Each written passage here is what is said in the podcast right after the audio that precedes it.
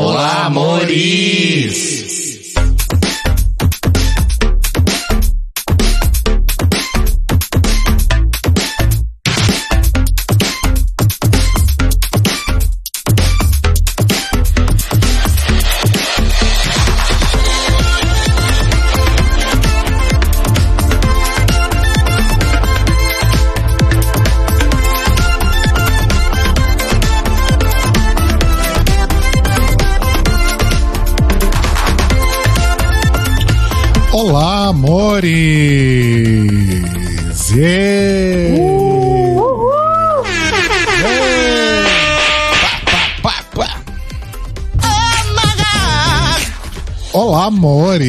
Estamos começando mais um The Library is Open ao vivo aqui no YouTube ou na Twitch, depende de onde você está ouvindo a gente.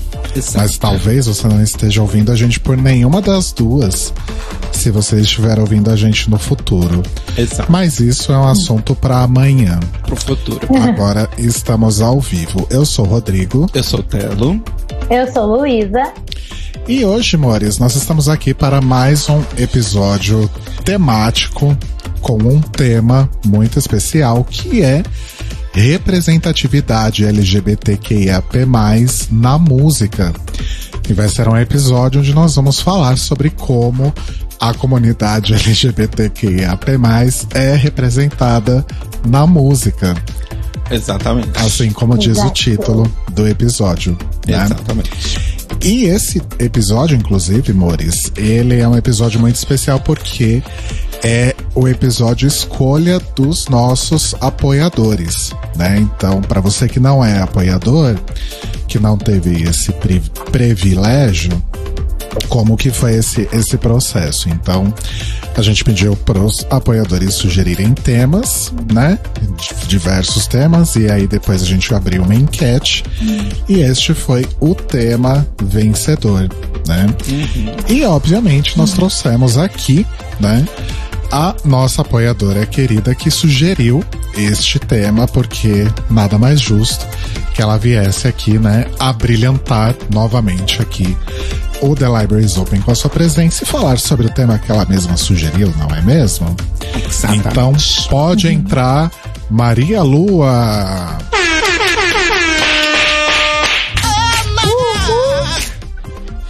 Yas God, boa noite, gente. Tudo bem com vocês? Tudo ótimo, amor, e você? Tudo. Alô? Alô? Oi? Oi, pra escutar pelo, pelo fone, não pela televisão. Abaixa a TV e escuta a gente só pelo telefone, tá?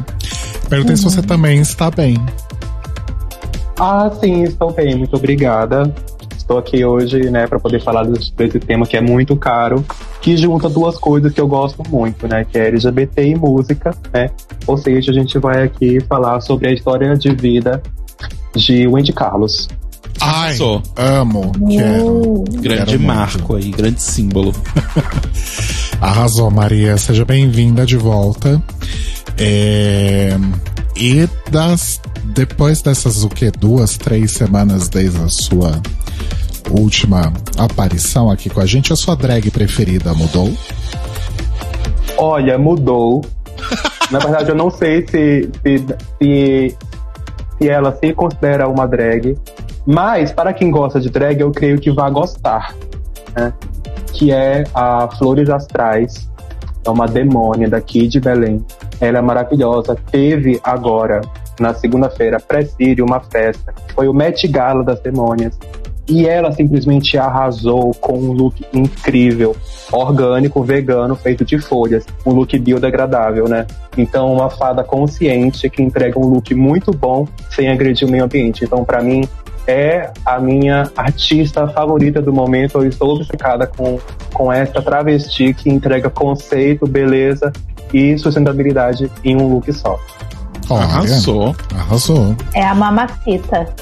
É a mamacita de Belém. Uma queen com proposta é, é um outro nível, né, amores? Exato. Pois é. Eu gosto muito. Arrasou, Maria. Inclusive temos fãs aqui, ó. A Ana Paula no chat falou que veio pela Maria Lua. Olha só. Olha, a Ana Paula também é muito maravilhosa, Ruby da Bike. Amo. Outra grande artista. Amo muito. Arrasou. Arrasou muito. E temos mais uma convidada especial aqui também conosco, mais uma apoiadora. E olha só, né, refazendo aí esse duo, né, que já esteve aqui em uns dois, três episódios atrás. Eu realmente não, não tenho uma boa memória. Mas cá está ela, gente. Pode entrar, Lana Andrade.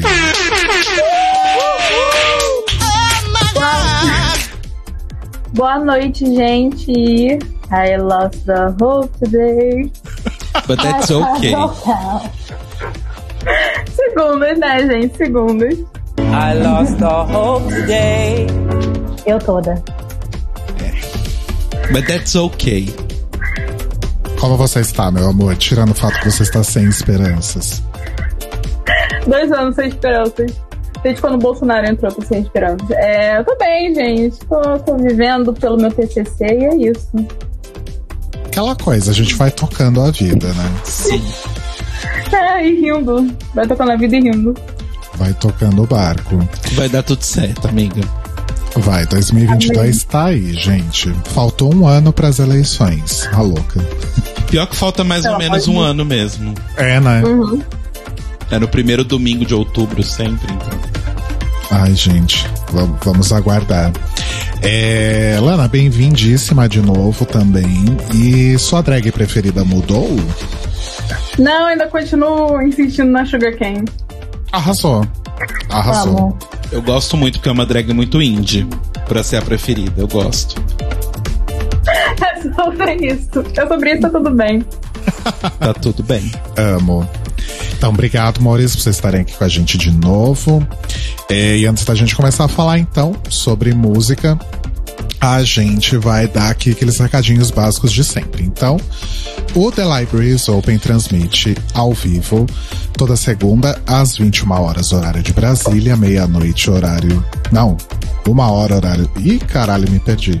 É uma hora ou é meia-noite? Ah, eu acho que é meia-noite. Não começou o horário de verão lá. Pá. Então, meia-noite, horário de Lisbon. Quer dizer, já acabou, né, o horário de verão de lá. É. Saudades, inclusive, horário de verão. Era pra gente estar entrando no horário de verão, inclusive, né? Maldito! Pois é.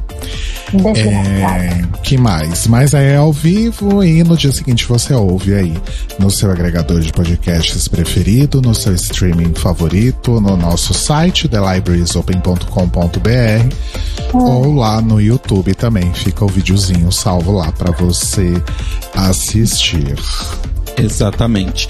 E se você quiser conversar com a gente sobre os episódios aí dessa nossa última temporada, entra lá e manda um e-mail pra gente para contato@thelibrariesopen.com.br ou segue a gente nas redes sociais, deixa sua mensagem por lá, tanto no Instagram quanto no Twitter, nós somos o Tlio Podcast. E lembrando sempre, siga as bonitas aqui, porque as bonitas continuam trabalhando. O Tlio vai acabar, mas as bonitas continuam fazendo coisas. Então sigam lá em arroba Caeto, arroba Leite Cruz, arroba That's One Luiza e arroba Cairo Braga. Ah, sou eu. enfim, gente. Ai, gente, é, tanta coisa acontecendo, mas enfim, gente. Tanta coisa acontecendo também nos canais e nas redes dos nossos coleguinhas aí, nossos coleguinhas, começando por quem? Pelo Dragbox, que tá aí com o Dragbox Draw Race, segunda temporada, que está um arraso. Também temos no canal da Desi Rebeca o TNT Macabra, que hoje teve mais um episódio incrível. Também vou convidar vocês a conhecerem o canal da Dakota, que está aí fazendo os vídeos dela, o Que Ódio, que está fazendo resenhas do TNT Macabra, e o meu canal também, que é o Lunática. Arrasou. E lembrando sempre que a gente faz parte aí da rede LGBT Podcasters, que é a rede LGBT de podcasters lusófonos, ou que falam português, né? No bom português aí. Ah, e que você pode conhecer todos os podcasts da rede, ouvir tudo, procurando em todas as redes sociais por arroba LGBT Podcasters ou indo lá no, no Spotify e procurando a playlist, que tem todos os episódios que é atualizado todo domingo. Então, se você tá um pouco perdido aí, quer conhecer vários podcasts diferentes, entra lá no LGBT Podcasts, procura a playlist e arrasa. É lusófonos, tá, gente? Não é lusófobos, não. Eu falei lusófono. Eu sei, mas é que as... Vai que entendem errado, né? Acho que a gente tá praticando lusofobia. Existe lusofobia? Deve ter. Deve ter. né? Preconceito contra pessoas que falam português. Pois é. E Mores, eu tava, como o Telo comentou, essa é a nossa última temporada, né? Daí eu tava contabilizando aí esses esses dias, né, as pautas que a gente ainda vai fazer até o final, etc. E eu me toquei de uma coisa. Já vou até baixar o som aqui. Hum. Nossa, abrupto. É. Contando com este, faltam 10 episódios para acabar o The Library is Open. Eita, breu. Oh, não! Coitado do porquinho. Pois é, Um então. marco. Vai fazer a contagem do show da virada. Então aproveite. Chama Mores. Roberto Carlos. Ah, a gente podia chamar. Pra gente fazer né? um roast dele, né? Chama Nick Doll também, gente. Amo. Vamos fechar o podcast com o Casos de Trump Queers. Episódio de hoje. Nick Doll cortando a perna do Carlos. Ai, gente. Mas é isso, gente. Curtam aí, porque estamos entrando na, na reta final aí do The Library is Open. Exato. Mas nem tudo são notícias ruins, né? Uhum. É, estamos também fazendo o sorteio né, de brindes aí para os nossos apoiadores. Então, bora agora de sorteio. Vamos.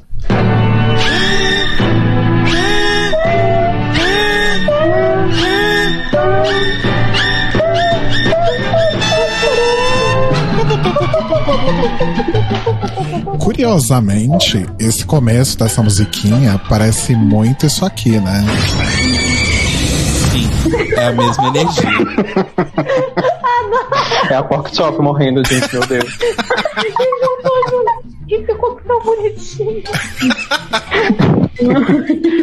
Ou seja, para gravar essa música mataram uns cinco porcos, né? Exato. A gente achando que é violino, não, não é. É. Vamos lá, amores. Vou fazer o sorteio aqui bem rapidinho. Eu até limpei a planilha, Olha só. porque como já foi praticamente metade dos, dos apoiadores sorteados, então tava repetindo muito. Então já fiz uma limpa na planilha aqui. Então vamos lá. O primeiro nome de hoje é.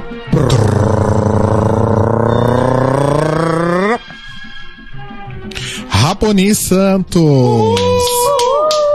Ai, cadê a musiquinha? Então, o Raboni é nosso primeiro sorteado da noite. Vamos para o segundo nome. Assim que eu achar a janela certa, achei.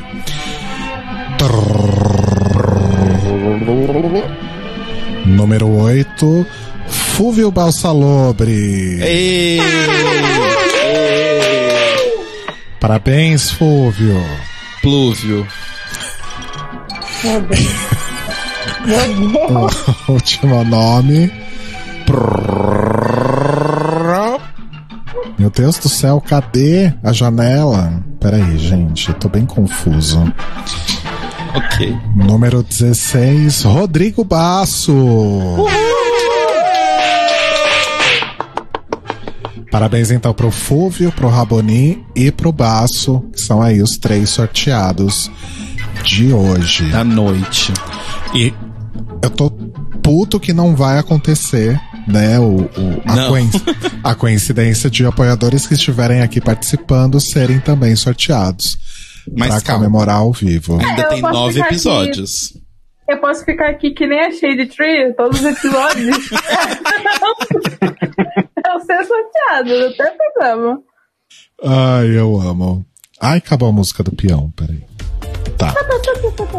Então foi isso, Maurício. Finalizado o sorteio de hoje. Já anotou os nomes aí, amor? Já anotei. Beleza. É, agora eu preciso de uma ajuda de vocês, gente. Eu não separei música pra transição. Alguém tem uma sugestão? Ah, de eu tenho uma sugestão. Hum, Flutua, da Lineker com, com a Johnny. Babado. tá. Sim. Deixa eu, deixa eu procurar aqui. Achei. Eu roubo direto de um serviço de streaming. Não vou Não falar precisa o nome. falar isso.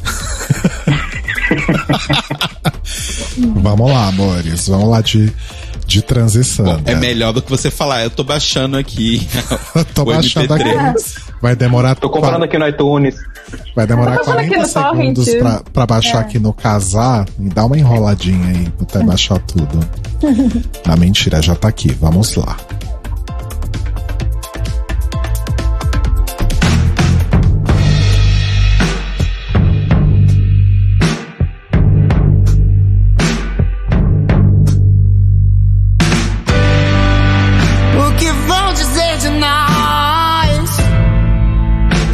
Pais, Deus e coisas tais.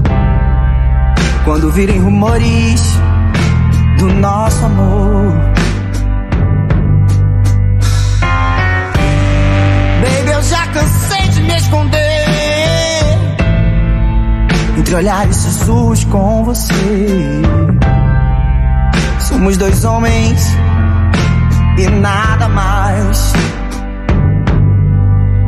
Eles não vão vencer, baby, nada de ser em vão.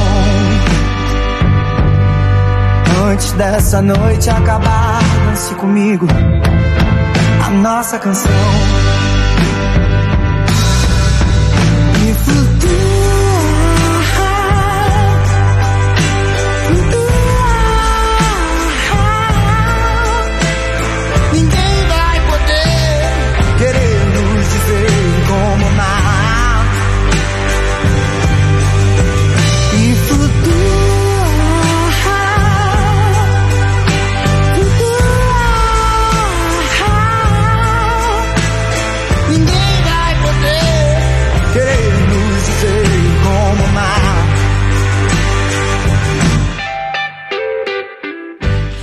Vocês já ouviram a, a versão mais. soltas pelo chão. Vocês já ouviram a versão mais recente dessa música? Que é Não. com.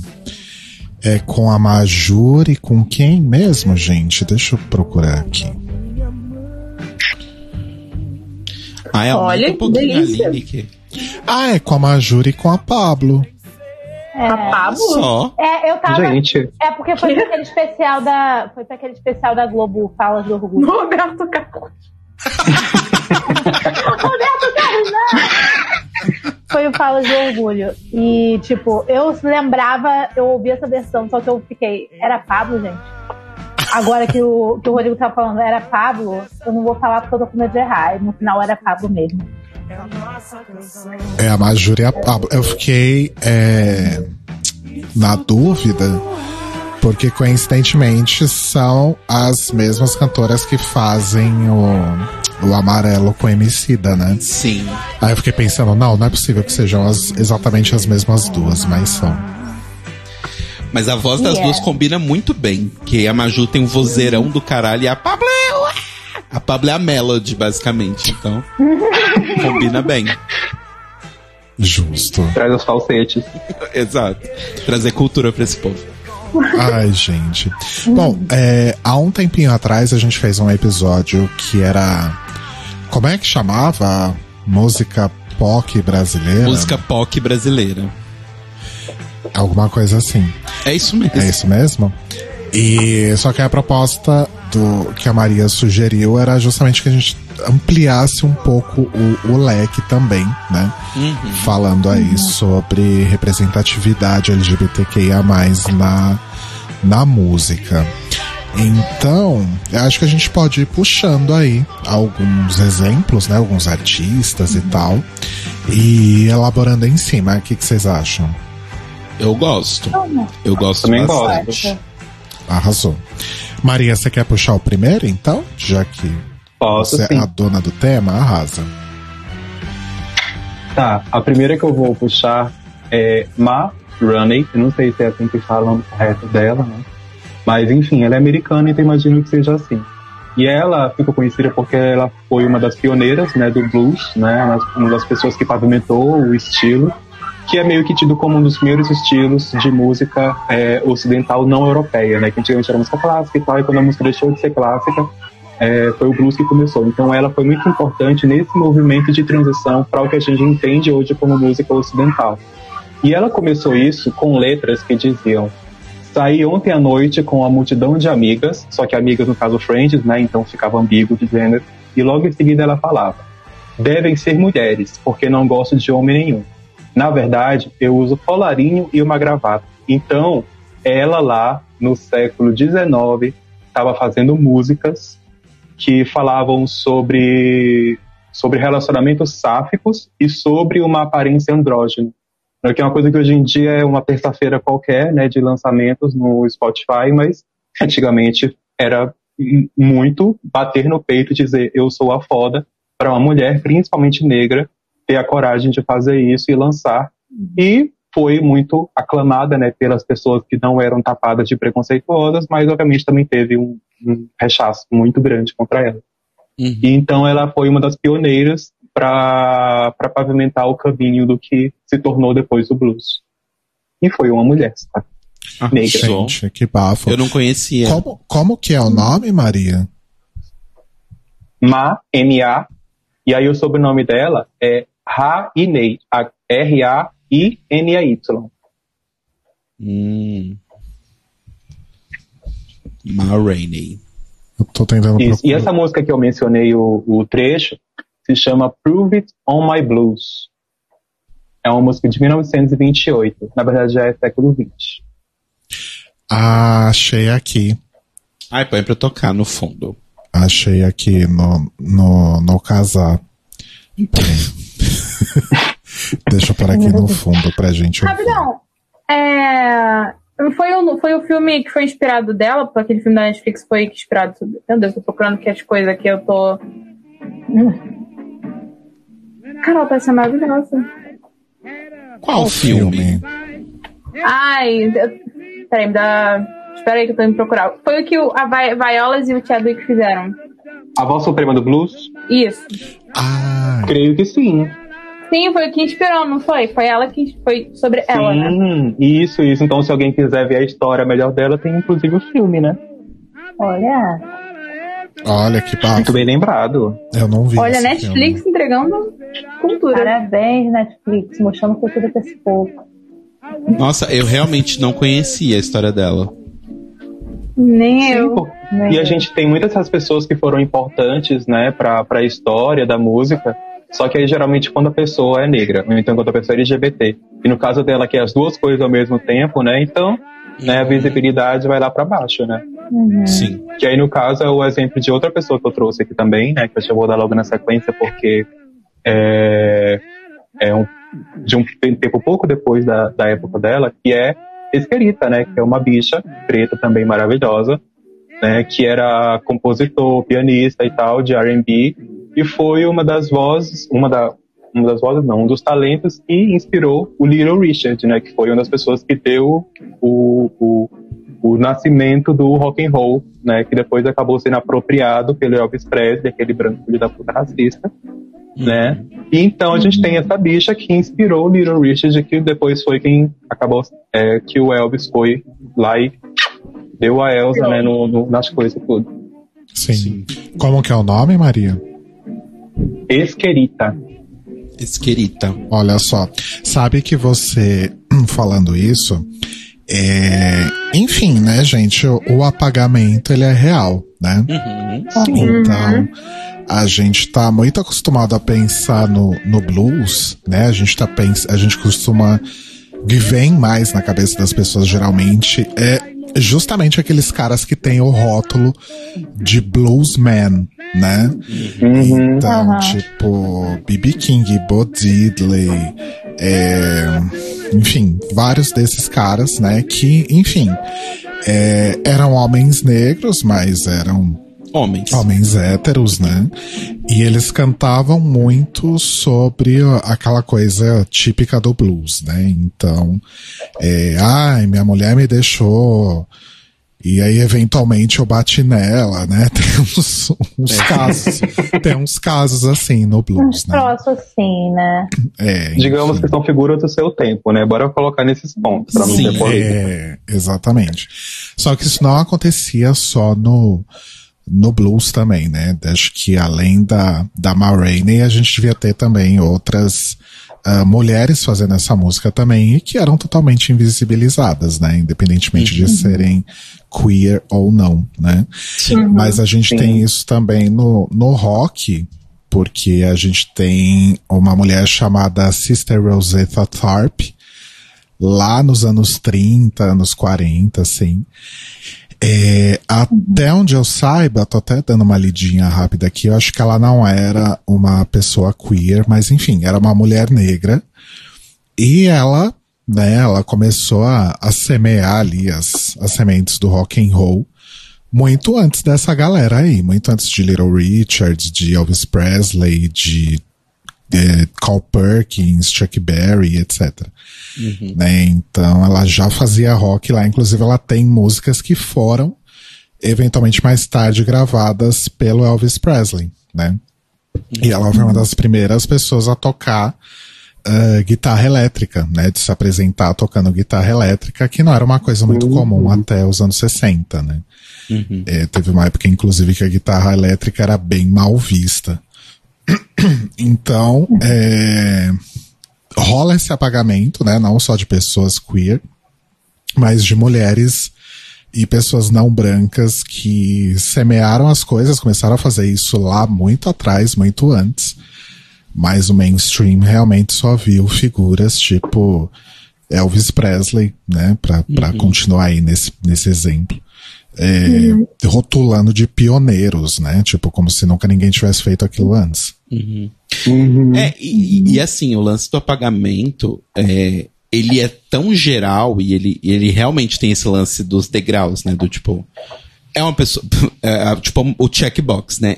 A pessoa é não branca, a pessoa é, é, tipo, se entende como uma mulher, a pessoa é uma pessoa trans, a pessoa é LGBT e ela vai só perdendo privilégios, né? Porque até quando a gente considera, por exemplo, vou pegar o exemplo aqui, que até a Maria comentou antes da gente gravar, da Wendy Carlos, né?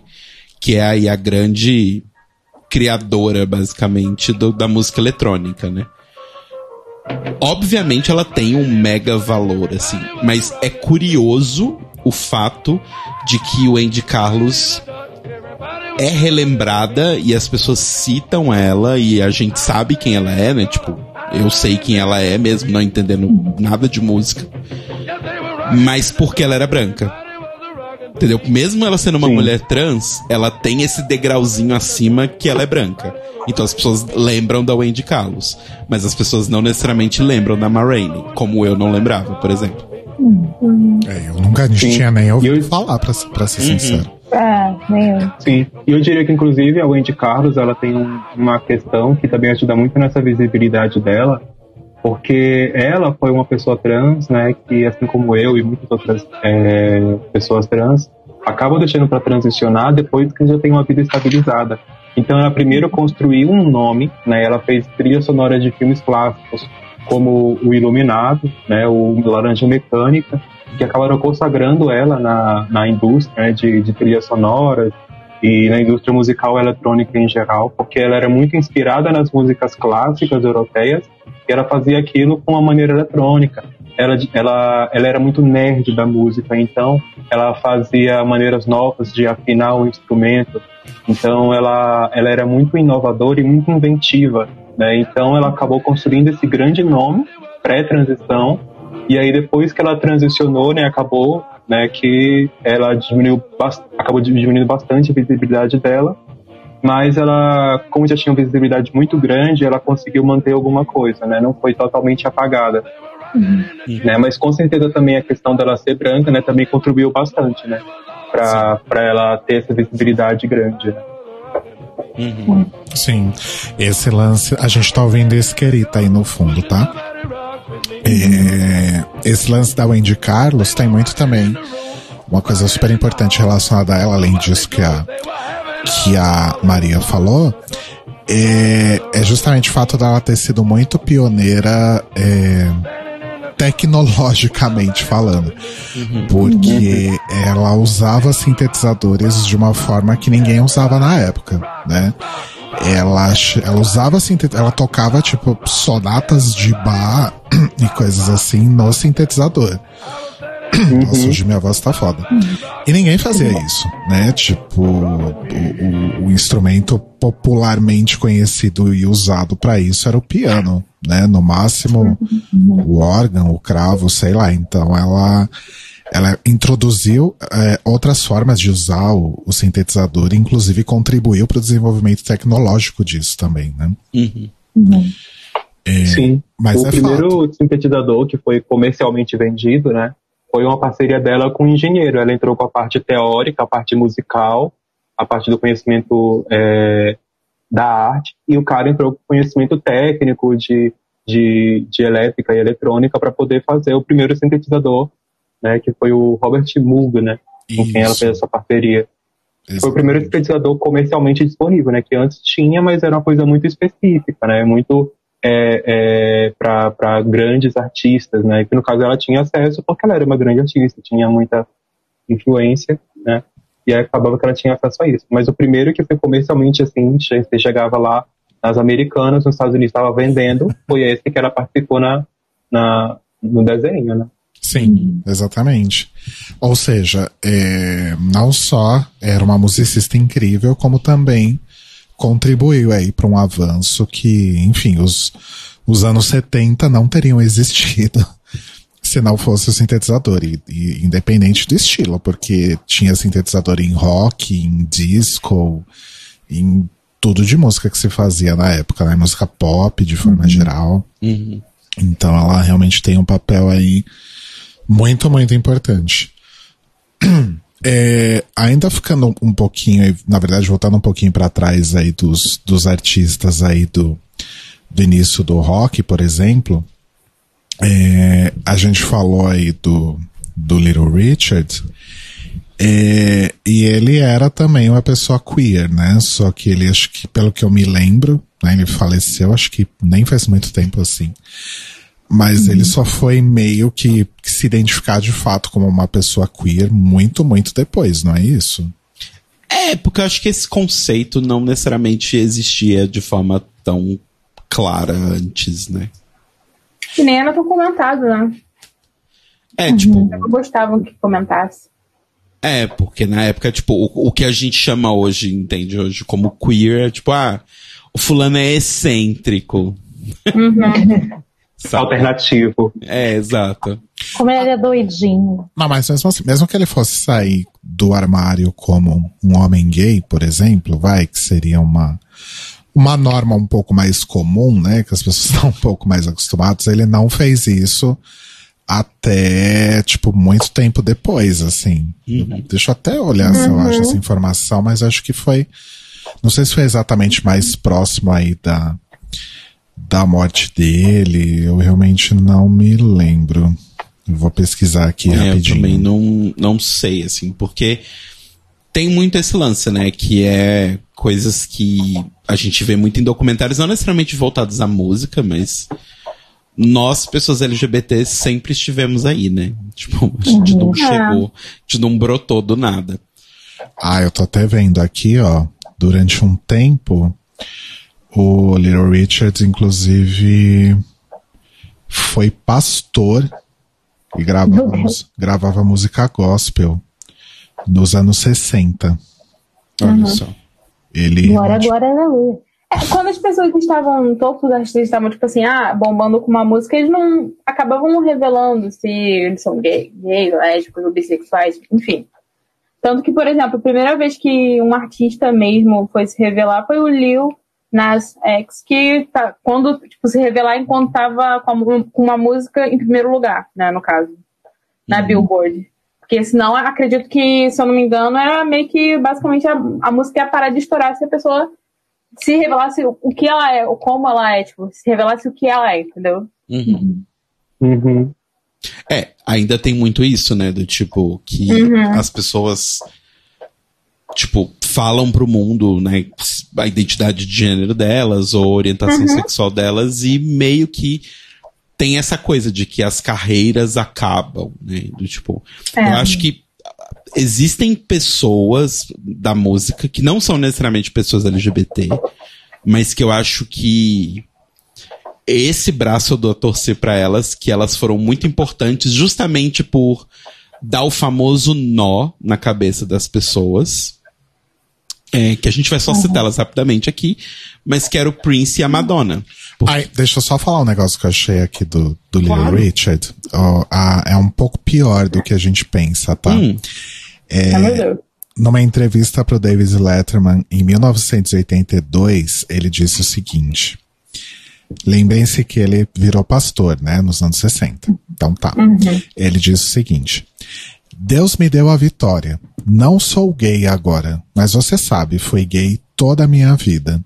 Acredito que fui um dos primeiros gays a aparecerem. Mas Deus me fez saber que ele fez Adão para ficar com Eva e não Steve. Que é aquele, é aquele trocadilho em inglês. Eve ou né? Steve. It's, it's Adam and O Ivo, not é o Adam Ivo. and Steve. Né? Ai, gente, eu agnoro o Timóteo deles, né? É, exatamente. Então, eu entreguei meu coração a Cristo. Em e seu ele me livro de penetrou de forma maravilhosa. Oi? em seu livro de 84, em seu livro de 84, embora rebaixasse a homossexualidade como antinatural e contagiosa, ele disse que era omnissexual. Ok. E aí, Ok, em noven- e aí, em 95 e dois, 95 ele disse para uma entrevista que ele sempre soube que era, sempre soube que era gay. E em 2007 se referiram a ele como bissexual. Enfim, gente, ele simplesmente negava a, a orientação dele. Basicamente é isso. Entendi. Bom, Entendi. ele é a torcida do Corinthians, né? Porque... Por, por conta do quê? Da igreja. Sempre ela. Exatamente. Tá vendo? E não só É a igreja, né? A, a sociedade como um todo, porque, só voltando no que eu tava comentando, porque durante muitos anos tinha essa coisa de, tipo, é melhor que você esconda a sua sexualidade. É melhor que você, né, te esconda tudo. E eu acho que a diferença, principalmente, que, obviamente, isso não foi feito só por eles, né? Já foi feito por várias pessoas antes. Mas eu acho que o que a Madonna e o Prince fizeram, na posição em que eles estavam de tamanho, era muito do tipo, então, eu sou homem, eu vou usar maquiagem, eu vou rebolar minha bunda. E isso não deveria ser uma questão pra vocês. Porque assim, o que a Madonna e o Prince fizeram, bilhões de pessoas, outros artistas fizeram nos anos 80, nos anos 70, nos anos 60, né? Do tipo, eles não fizeram isso a primeira vez, mas eu acho que sempre era uma coisa muito relegada ao ao nicho do nicho, sabe? Então do tipo, A sarjeta. é sempre a sarjeta. E quando você chega numa pessoa, tipo, no Prince ou na Madonna, que é ouvido por pessoas brancas, ricas, hétero, passa um pouco da nossa bolha, né? E essas pessoas são meio que obrigadas a conviver com essas imagens que elas não estão acostumadas. Que por mais que sejam imagens heterossexuais, elas despertam ideias e levam pra lugares que ninguém tava esperando. Do tipo a Madonna com a cara tochada na bunda do, do modelo lá numa foto que saiu publicamente, sabe? Do tipo, e a Madonna beijando uma outra mulher, e a Madonna fazendo tal coisa, e o Prince rebolando e tipo esfregando na guitarra, e não sei o que lá. Tipo, A Madonna não são do sexo. a Madonna lançando sexo e tal. Então, do tipo, eu acho que é, essas, esses dois artistas, pelo tamanho que eles chegaram, eu acho que eles abriram portas para que outras pessoas não ficassem para sempre só na sarjeta, sabe? Obviamente a Madonna tem várias questões com relação a isso, né? A gente comentou bastante na época que a gente tava cobrindo Pose sobre o fato de que ela foi lá, ai gente, que lindo isso aqui que vocês estão fazendo, vou roubar, tá? E, e, tipo, foda-se as pessoas do ballroom, mas, tipo, eu vou roubar a cultura e foda-se. Mas, vamos pensar que isso é uma indústria. Pelo menos agora as pessoas sabem que existe essa cultura, sabe? Então, pelo menos esse ponto positivo eu dou pra eles, assim. Uhum. É. sei lá, pra mim, Madonna, eu sempre vejo ela muito como, assim, e hoje em dia a gente tem também outro exemplo da Lady Gaga, né? Eu vejo como, eu sei que a Lady Gaga não é apenas aliada, né? E a Madonna, teoricamente, boatos de que é bi, boatos que não, não sei, né? Enfim. É, então, teoricamente, são pessoas que publicamente são ótimos aliados para a causa, mesmo que não cheguem a ser pessoas que balancem a bandeira para dizer eu sou isso, eu sou aquilo, entendeu? Uhum. Então, eu, eu sempre vi assim como. Eu queria que todo artista que, que tá lá ganhando dinheiro do público LGBT tivesse uma atitude como a Madonna tem, sabe? É, ou então como a Gaga tem hoje em dia, sabe?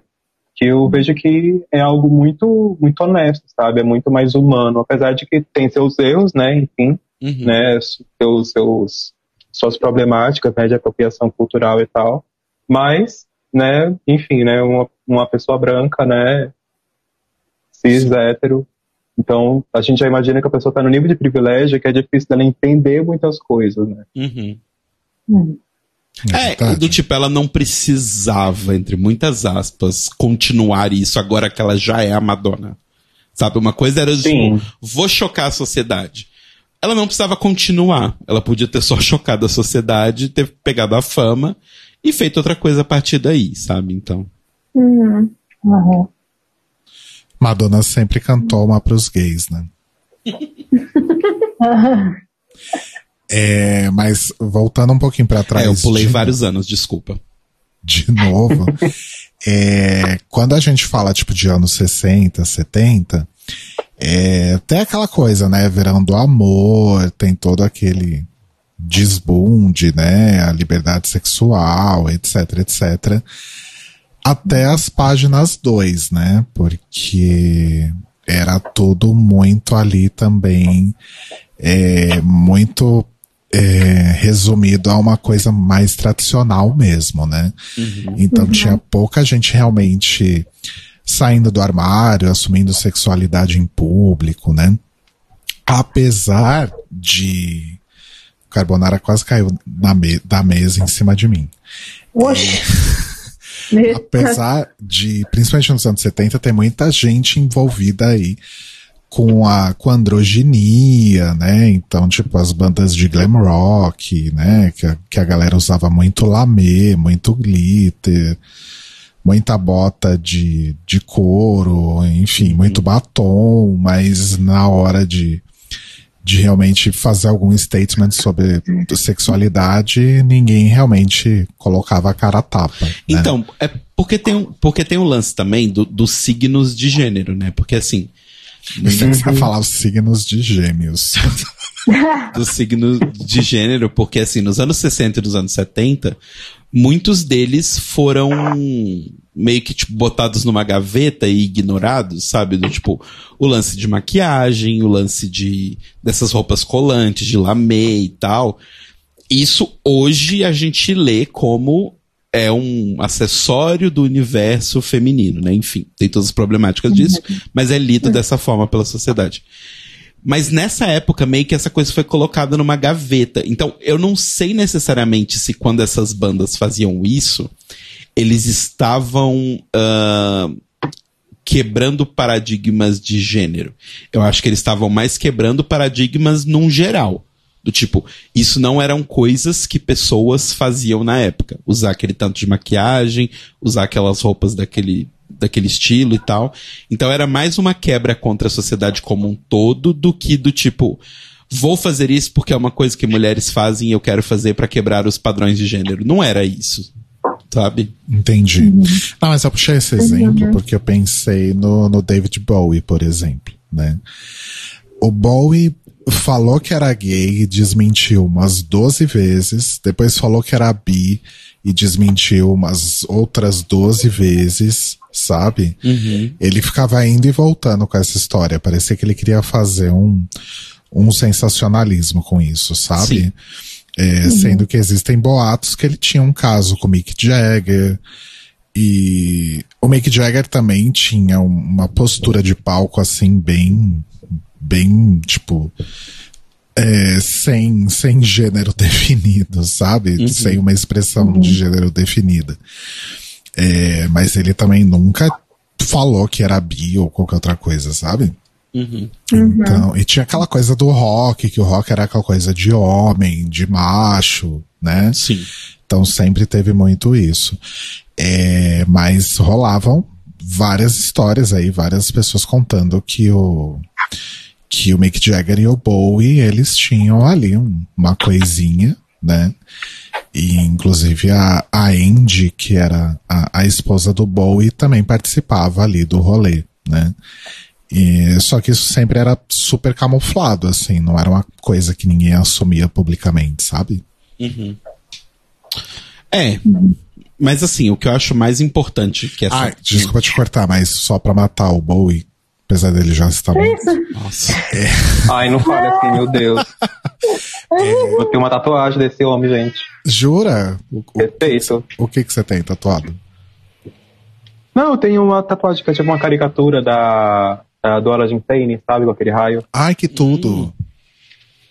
Quero ver depois, mande fotos. É, manda. Tá, vou mandar. É, mas o Bowie, apesar dessa crítica que eu fiz, ele sempre realmente contribuiu muito para essas quebras de padrão, né? E ele fez clipes é, em drag, sabe? Então ele, ele realmente, de alguma forma, ele contribuiu ali também para que as pessoas abrissem mais um pouco os olhos, sabe? Sim. É, não, é o que eu ia falar. Eu acho que, por mais que esses artistas dos anos 60, 70, 80 não necessariamente balançassem bandeiras, é, eu acho que é graças a esses artistas que hoje a gente tem artistas que esses sim, tipo, abraçam o fato de que são pessoas LGBTs e falam sobre isso nas suas músicas e, e levam isso pra frente. Porque eu acho que se a gente nunca tivesse tido essa quebra desse monte de artista, ah, eu sou gay, ai, não, eu não sou não. Ah, eu sou bi, não, não, também não sou não. Se nunca tivesse tido essa coisa em torno da música, eu acho que demoraria mais pra gente conseguir realmente ter artistas fora do armário, entre aspas, né? Completamente hoje em dia. Sim. É, você tinha falado do Prince. O Prince também tem umas problemáticas relacionadas à Super. religião, né? Super. Que ele ele era- era testemunha de Jeová, gente. Era testemunha de Jeová ou era adventista? Testemunha de Jeová. Testemunho de Jeová. É, então. É, coisas que não fazem sentido, né? Mas enfim. Testemunho de Jeová é aqueles que batem na porta das pessoas? Os próprios. Acho que é. Ai, meu Deus. Eu Mas são eles e os mormons, né? na sua casa. Ou Eu uma vez. um menino que era testemunho de Jeová. Ele batia na tua porta? Não, mas eu só vi ele de terno. É justo. Teve, teve uma vez que bateram na porta da minha casa, eu tava vendo TV na sala, né, que dava pra porta, e aí eu, eu, eu pulei no chão, fiquei no chão pra fingir que não tinha ninguém, só que a TV ligada. Tá e eu querendo enganar quem, né? Tá parecendo a vizinha que eu tenho lá na rua, que, assim, ela não, não chama por ser testemunha de Jeová, ela chama porque ela quer fofoca. Ah, Só que aí, Ai, sim. quando, ela- quando ela vai lá em casa, ela não sai rápido, ela só vai e, e fica lá, tipo. Ela fica lá falando, enchendo o saco, falando dos outros, falando que comemorar aniversário é, é vaidade, não pode ter vaidade. Aí quando eu começo a ouvir ela falando, teve um dia que meu padrasto estava lavando o carro, ele simplesmente se encostou na, na parede de casa, deixou tudo lá ligado, se encostou na parede de casa, eu tava na sala, ele virou pra janela da sala e falou, fica quieta que ela tá aí. Fica quieta que ela tá aí. Quem nunca recebeu esse tipo de visita em casa, né? Né, não? Eu já contei da, da moça que trabalhava comigo, que era testemunha de Jeová e comemorava aniversário, né? Uhum. Quer dizer, comemorava, vou contar de novo bem rápido, comemorava aniversário não, tipo, no, é, no lugar onde a gente trabalhava, quando você fazia aniversário, você comprava um bolo Eu dessa história. pra todo mundo, o que já começa sem sentido nenhum. E essa moça era testemunha de Jeová e ela sempre comia o bolo de todo mundo. Aí uma amiga minha uma vez ficou puta, falou, quer saber? Eu vou zoar com ela. Aí ela comprou o bolo, cortou pra todo mundo, saiu distribuindo. Quando passou por ela, ela falou, ah, pra você eu não vou dar porque você não comemora aniversário, né? E passou por ela, assim, e ela ficou com cara de tacho. Adoro. É o aniversário do The Office sempre. It is your birthday. Exato. Ah, gente, mas faz sentido, não faz? Tipo, você não comemora aniversário, por que, que você vai comer o bolo dos, dos amigos? O bolo dos outros? Pois é, pois é. Eu lembro quando eu fiz aniversário no. Quando eu tava fazendo o curso de maquiagem, eu falei, gente, ó, quarta-feira é meu aniversário, vou fazer um bolinho lá em casa, quem quiser ir pode ir, não sei o quê. Aí a menina falou, tem uma fábrica da Boa, da Boa Alzira aqui do lado, por que, que você não compra um bolo pra gente? Eu. Ah. Mas é o meu Oi? aniversário. Tudo bom. Gente, eu nunca entendi isso, não fazia sentido nenhum. Não Você faz sentido. Não, normalmente é o contrário, né? Pois O é. mundo racha. é um absurdo. Mas enfim, Mas foi enfim, isso. música. Música. Desculpa. Parabéns pra você. Você me lembrou aquela vez que cantaram parabéns pra você? Ah, Cantaram parabéns de Pablo Vittar. Exatamente. E aí trazendo a representatividade, olha. Exato. Que é Uma pessoa bolo, que renovou o- a música de parabéns no Brasil, né? Uhum. Exatamente. Acabou com parabéns da Xuxa. Exato. Ai, gente. É, Quem mais quer puxar mais alguma coisa? Hum, eu acho que. A gente tá de- seguindo uma linha temporal? É, então, eu Ah, acho não, que de linha temporal meio que, meio que já, já, já contextualizamos. Já caiu, acho que agora né? a gente pode trazer Ai, artistas. Eu posso falar só de uma Claro. que é importante, Ai. que é brasileira? É, nessa mesma vibe do glam, tal, do, né, do, da coisa da androginia e tal, aqui no Brasil a gente teve os secos e molhados, né? Sim. Que era liderada aí pelo Ney Mato Grosso, que andou postando nude aí um Uhum. tempo atrás. Enfim. Tá bem. Pra ir E há um tempo antes também disse um negócio assim meio contraditório. Eu não sou Ah. gay, eu sou nem Mato Grosso. né? Exato. Adorei, eu adorei. É muito. Sexualidade, ego, né? nem Mato Grosso. Exato. Não sou nem gay, nem hétero. Sou Agnaldo Timóteo. Sexualidade, você não. Se, se eu for mandar ficha de emprego, eu vou mandar sexualidade meu nome. Hum. Não quero saber. Gênero Lua. Exato. Mas enfim, dessa parte aí de rock dos anos 70, acho que era só esses que eu queria puxar. Arrasou. É sobre isso.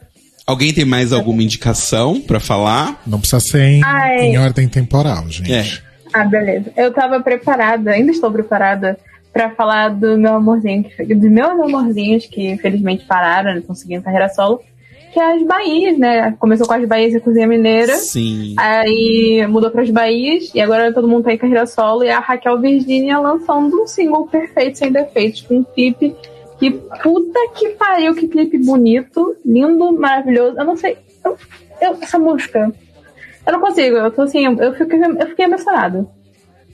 De verdade. Ela chegou chegando.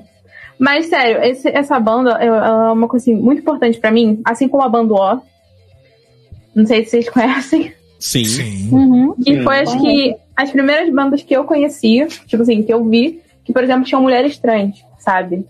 Que eu não, eu não, assim, como, como é que eu posso falar? Eu era, eu sou, tenho 21 anos, atualmente. Então, assim, eu fui muito de música teen, Disney e tal, onde, tipo, por exemplo, os artistas de- desse segmento nunca falavam sobre sexualidade, nada disso. E aí, pra depois começar a conhecer a banda O, e aí conhecer Pablo, e aí pe- pela Pablo, é, poder conhecer Glória Groove, poder entrar muito nesse mundo de música dentro da cultura queer, da cultura LGBTQIA+. E aí poder conhecer artistas tão maravilhosos no cenário nacional, que infelizmente o pessoal também não dá muita, é, muito biscoito, mas que merece muito biscoito, e remu- remuneração e dinheiros, dinheiros pelo trabalho. E assim, eu não sei o que dizer, eu tô tipo. ah, Pra mim, essas são as minhas indicações do coração. Porque foi um- uma banda que me marcou muito, as duas, no caso. Uhum. Olha que papo. Eu não sabia que as Bahias tinham acabado.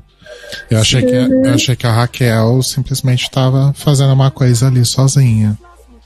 É, eu também, só que aí eu vi o Instagram da Raquel, tipo, sem nada, eu fui no Instagram das Bahias. Aí, tipo, tinha lá o comunicado e tal. É, foi bem triste esse comunicado, mas sim, né? Me- Melhor que acabe do que depois fica fazendo coisa ruim.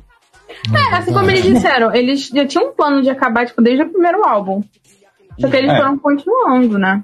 Sim. Sim. E tá tudo bem. E A gente viu o show, né, amor? sim, a gente viu o show delas, inclusive obrigado. Eu, eu sempre vou agradecer o Roba pra sempre por esse show, porque eu não fazia a menor ideia de quem eram as Bahias, nunca tinha ouvido falar. E aí o Roba convidou a gente pra um show lá no Sesc 13 de maio. E eu conheci e Que? desde foi no Sesc 24 de maio. 24? não sei. Um 13 dia de, de- maio. 13 de maio é lá no Bexiga. Ah, tá, desculpa. É, bom, o que fica ali no Centrão, gente? O Sesc do Centrão. 24 de maio. E eu não conhecia as Bahias e assim, eu fiquei completamente apaixonado. Assim, Rodrigo. Eu- Jaqueta Amarela, inclusive depois coloca aí na playlist Jaqueta Amarela, porque pra mim essa música é um tiro no meu cu. E um dos dias mais emocionantes da minha vida foi um dia que eu fui assistir show da Alice Caymmi.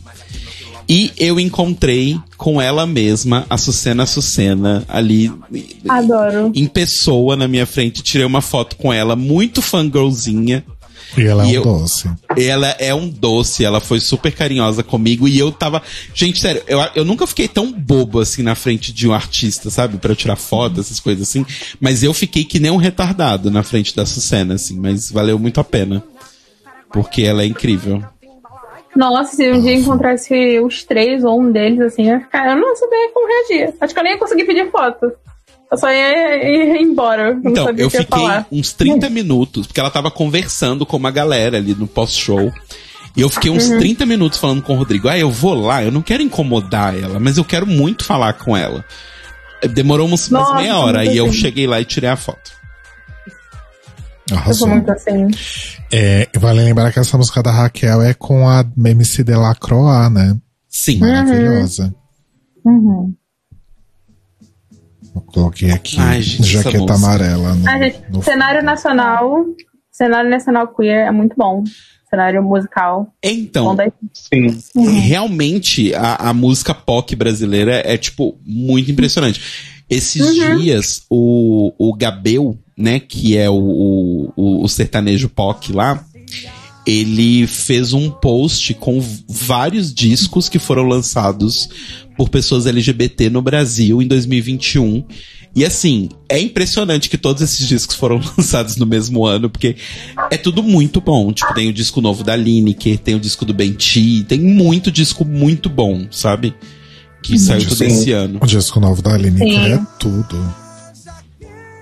É tanta coisa boa que poderia ter uma categoria nova no, no Grammy pra música pop brasileira. Exato. Exatamente. Exato. Em todas as premiações possíveis, nacionais e internacionais.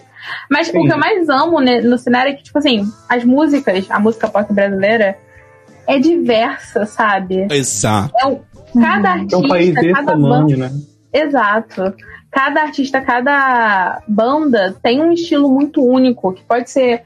Pode ser pop, né? Os dois podem ser pop, mas eles têm a personalidade, eles têm uma identidade, sabe? Uhum. Uhum. Não é, não, não é muito, como é que eu posso dizer? Não é tudo aquilo fabricado, sabe? Muito na demanda. Sim. Ah, não. E, é- e é impressionante porque, assim, não importa o tipo de música que você goste, tem uma, tem um artista brasileiro LGBT pra você ouvir, sabe? Exato. Uhum. Tipo, é muito impressionante, assim. É, vou citar a próxima, posso? Eu queria fazer uma provocação antes. Claro, meu faça. Já que o tema é especificamente representatividade, a gente até pincelou um pouquinho disso no começo, mas acho que vale aprofundar. É, a minha provocação é: o que, que vocês acham de artistas que são é, reconhecidamente pessoas LGBTQIAP+, mas elas não necessariamente levantam bandeira, elas são mais low profile, assim. Eu vou dar um exemplo. É, na verdade, tem vários exemplos aí que a gente pode dar de cantoras é, brasileiras, mas, por exemplo, a Marina Lima. Uhum. A, a Marina Lima é, é uma mulher lésbica, né? Ah, tem uma carreira aí extensa, começou no, no finalzinho dos anos 70. É, segue fazendo música boa aí até hoje.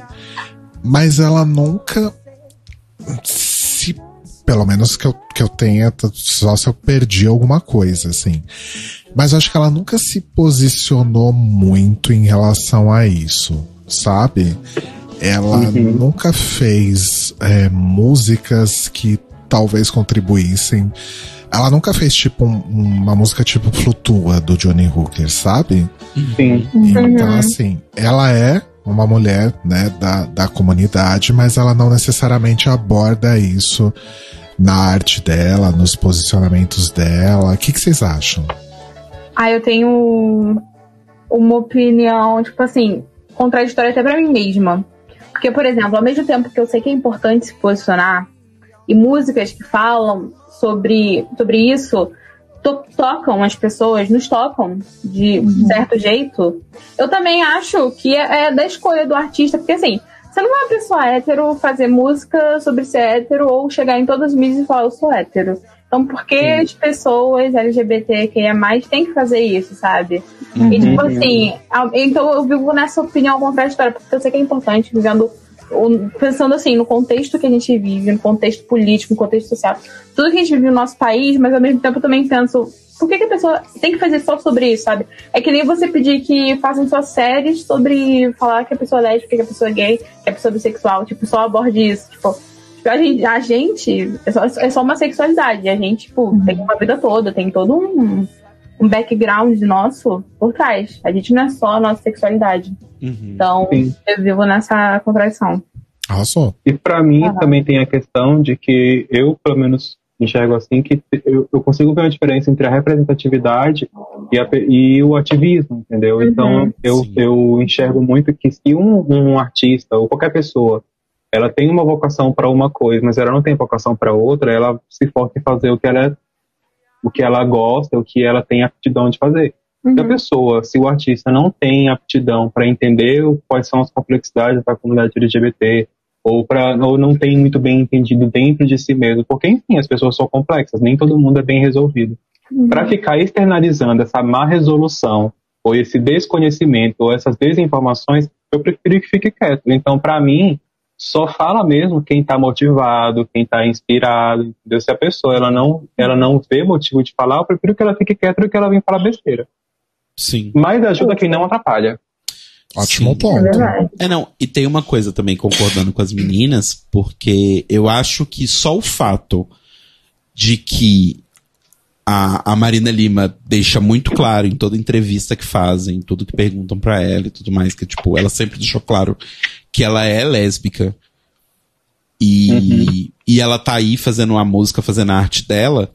Eu acho que de uma certa forma já é muito importante, sabe? Uhum. Eu não Verdade. acho que você precisa necessariamente fazer música de protesto pra dizer que você tá com a bandeira, sabe? Do tipo. Uhum. Vou dar um outro exemplo de uma cantora lésbica também que eu gosto muito, que é a Mamundi.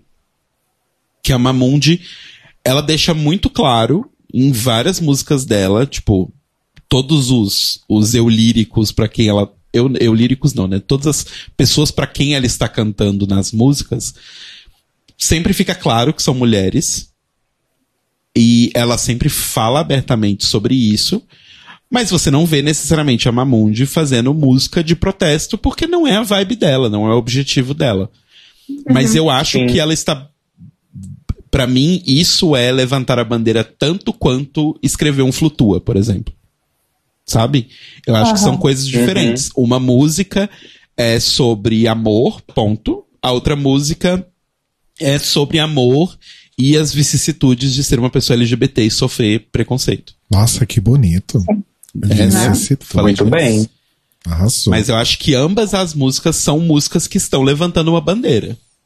Uhum. Eu, eu, acho que tem também outra, outro viés também que a gente pode olhar, é, pegando um outro artista aí também dessa dessa geração do, do Johnny, da Mamundi e tal, que é o Felipe Cato, né? É, eu conheço um pouquinho da história dele, porque eu acompanho ele já há algum tempo, já tive até a oportunidade de conversar com ele. Dizem por aí! E, e ele passou por um processo é, longo aí, né? Considerando que ele tem mais de 10 anos de carreira, de se entender, de se descobrir como artista, como pessoa mesmo, sabe? Ele não necessariamente faz músicas é, que o eu lírico, por exemplo, é nitidamente um, uma pessoa queer, ou ele não aborda temas relacionados à representatividade LGBTQIA+, nas músicas, mas a forma como ele conversa, as coisas que ele fala, os, os posicionamentos que ele assume em redes sociais, a forma como ele se veste, como ele se, se referencia, é, é, é uma coisa extremamente queer, apesar da música não ser tanto, entendem meu ponto? Uhum, uhum. Então acho que é muito isso também de, de cada um saber o que expressar e como expressar e, e continuar soando verdadeiro, né? E não, e uhum. não atrapalhar, né? Como, como a Maria falou. É, uhum. Então acho que vai muito realmente do, do, do, do, entendimento de cada um em relação a si mesmo e ao seu momento também, né? Uhum. Sim. É... Mais indicações? Ah, eu, eu posso com uma. Diga. Então, estava vendo aqui que a Alice Caymmi lançou um disco, né, recentemente. Imaculada. E exatamente. E uma das músicas tem a participação da Urias e também de Number Ted, que inclusive Number Ted e eu já somos assim conhecidos já há bastante tempo, então queria indicar também. A música se chama Ninfomaníaca. Ai, acabei de Agora achar aqui. nome. Vou Muito soltar bem. aqui pra gente ouvir. Solte aí. Eu soltei, acho que começa sem nada mesmo. Começa baixinho. Vamos aguardar. Aí começou. Ah, começou. Começou. Urias é outra, inclusive, né? Que É. chegou do, do nada, entre muitas aspas, assim. E, tipo, ela é muito boa. Tipo, muito boa. Uhum. Sim. Começou quando sendo só amiguinha da Pablo e quando viu se Aham. revelou como uma, uma pessoa incrível, uma, uma artista incrível. Uhum. Perfeita. Ai, gente, eu, eu amo a Urias, porque toda vez que fala da Urias eu só penso na, na live da Urias com a Pablo, com a Pepita. Ah! e a Aretusa cantando I Love You Corote na live da Amstel. E a Pepita virando pra câmera assim, que? Gente, aquele é um momento que vai ficar eterno na história da internet brasileira. Sério. Aquele que da Pepita é eu tô quase todos os dias. Pra muita gente, na verdade. Ai, ai, Ai, gente, uma carrilha aleatória naquele, naquele rolê. muito. Muito. Posso legal. dar minha, uma, um combo assim, de indicações? Claro. São todas locais, daqui eu imagino que vocês aí não conheçam. Então é brasilidades, porém, é, creio que inusitadas, né, para vocês. Uhum. São três artistas locais daqui do Pará, né? Um é o Aquino, que inclusive vai lançar álbum daqui a pouco, já tem o primeiro single dele que ele lançou. É Aquino com, com Q mudo, é A-Q-N-O. E ele já lançou a primeira música dele, que já tem clipe, é um clipe maravilhoso. Enfim, maravilhas da pandemia, né? Que fez que a gente tenha um monte de edital de artistas, entendeu? E um monte de gente fazendo álbum, fazendo clipe financiado com dinheiro público. Assim, uma das poucas coisas boas, né? Que, que a gente teve, né? Desse momento horroroso Sim. que a gente tá vivendo. E a gente tem esse álbum que tá saindo com essa música maravilhosa, um clipe lindo chamado Desaglomerou. E que é um reggaezinho gostoso, bem popzinho e tal. E o outro artista que eu queria indicar já é para as bandas assim, mais alternativas, entendeu? Eu gosto de um negócio meio ar, uma coisa eletrônica, uma coisa assim meio. é, imagino que uma festa assim meio mamba negra, é, que é o Digestivo, né? Que ele tem um álbum dele que também lançou esse ano. Né? Esse já não foi financiamento público, né? Pelo que eu saiba, que é o Visceral, né? O nome do álbum dele. E eu indico especificamente que ouça a música Bad Boy. É uma música muito boa. A capa tem um cara muito gostoso, né? E assim, aquelas fotos tipo, tipo grind, entendeu? Só pescoço pra baixo, né?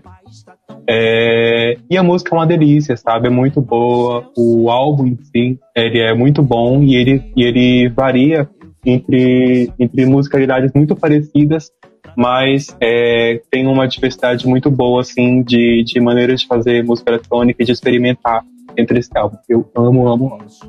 E a última é uma amiga, né, que já que a gente está num podcast e surgiu falando de drag, eu vou falar de uma drag aqui, cantora, né, nossa, nossa Pablo de Belém, né, que é a Tiffany Boo. Ela é uma drag queen, cantora daqui incrível, lendária, maravilhosa. E que também tem clipe, né? Que eu recomendo que vocês assistam, um clipe de Bate Amiga, que é maravilhoso, é super pop, tem notas de tecnobrega. O cara que produziu essa música é o Madeirito, que ele é um produtor que aquele é muito famoso é, porque ele participou da banda Gangue do Elétrico, que foi aquela banda de, de tecnobrega que foi tocar na abertura da, não lembro se foi Copa ou se foi Olimpíada. Mas enfim, ele é meio que uma pessoa lendária aqui na produção do Tecnobrega. E ele participa da produção dessa música, chamada Bate Amiga, da Tiffany Poo. Então Nossa. são essas minhas três recomendações brasileiras. Eu foquei apenas em coisas aqui do meu país Parados. Arrasou. Amo. Eu coloquei Adoro. aqui no pra tocar aqui no fundo. Eu tô adorando. Eu vou indicar uma coisa do meu país, Minas Gerais, então, também. Que Ai, é incrível. o Benti. Que eu não conhecia Ai. ele. E assim, é uma coisinha muito gostosa, porque é uma música. Eu não sei, é pop, mas assim, é uma coisa mais low-fizinha, assim, sabe? Mais viola. Que fala sobre amores e assuntos LGBTs, assim. Então eu acho muito legal. Ele acabou de lançar um disco novo, inclusive. Que é muito fofo. E tem a música dele com Jalu, que é maravilhosa, que é Catastrópicos que essa música é tudo. E o Benti é uma fofura, assim, ele é muito legal, tipo.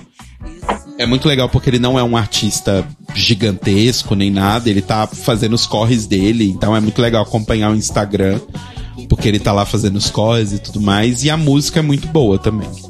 Então, uhum. aconselho, todo mundo gosta de uma coisa um pouco mais levezinha, não bate cabelo.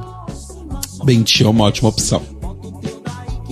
Ele é bonitinho, né? Acabei e ele é lindo, ele é uma gracinha. No, no, casar. Sim. ah, a gente pode, posso indicar também a pessoa. Claro, claro. É pra indicar, gente. Vamos indicar. Adoro.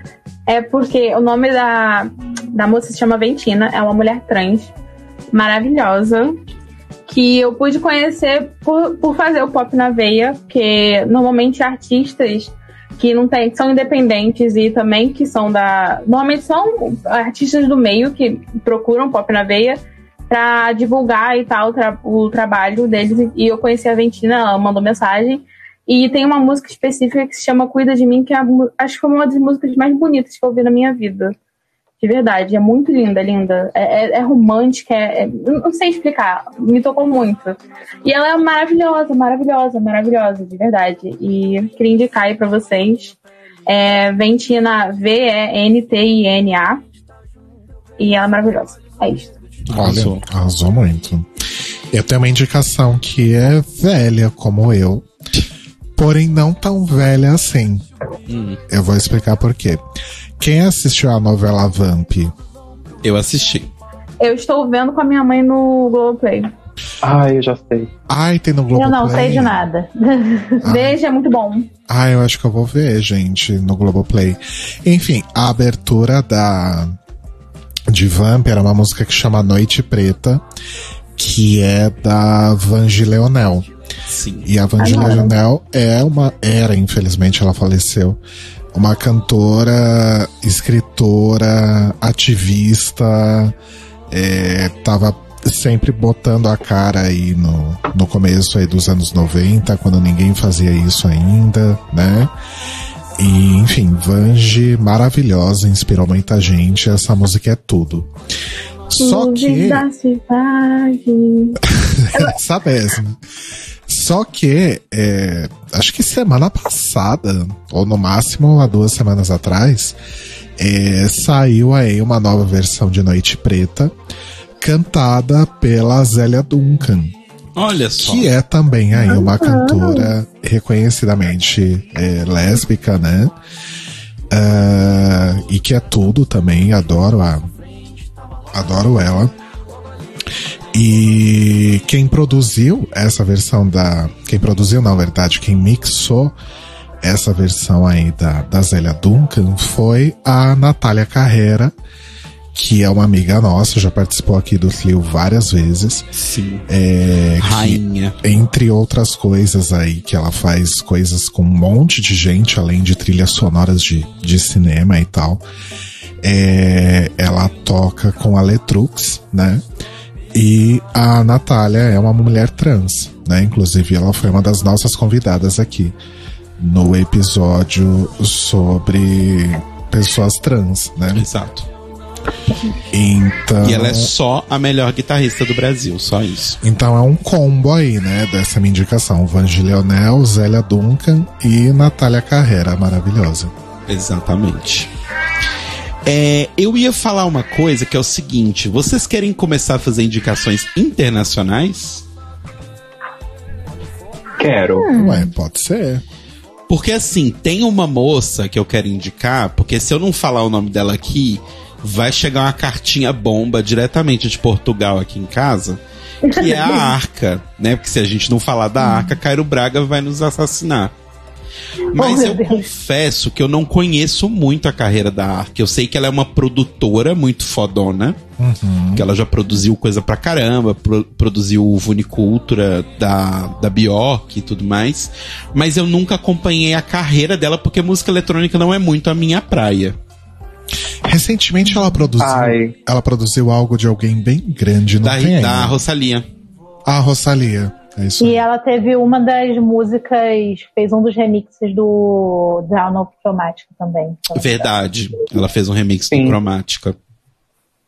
Eu sou muito fã da Arca. Assim, ela é uma das artistas que mais me inspira nas coisas que, que, eu, que eu ensaio pra fazer, né?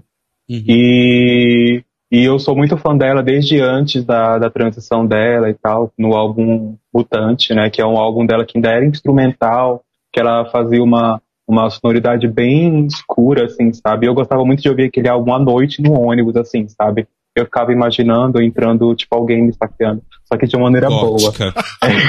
Muito gótica. Então, ela, ela sempre teve essa questão de, de não de vangloriar, mas de colocar de uma maneira esteticamente plausível na música a questão é, da, da violência e de como que se lida com isso, né, de como que isso acontece. Isso pelo menos na questão das músicas instrumentais dela. Depois que ela botou a vozinha dela no gogó para aparecer nas músicas, ela meio que despontou assim para um outro ramo que também ficou muito bom. E a última música dela eu recomendo muito. Ela não canta na música, ela apenas produz. E eu sinto que essa última música dela que ela lançou, que é a primeira música do próximo álbum dela que vai sair, se chama Born Yesterday.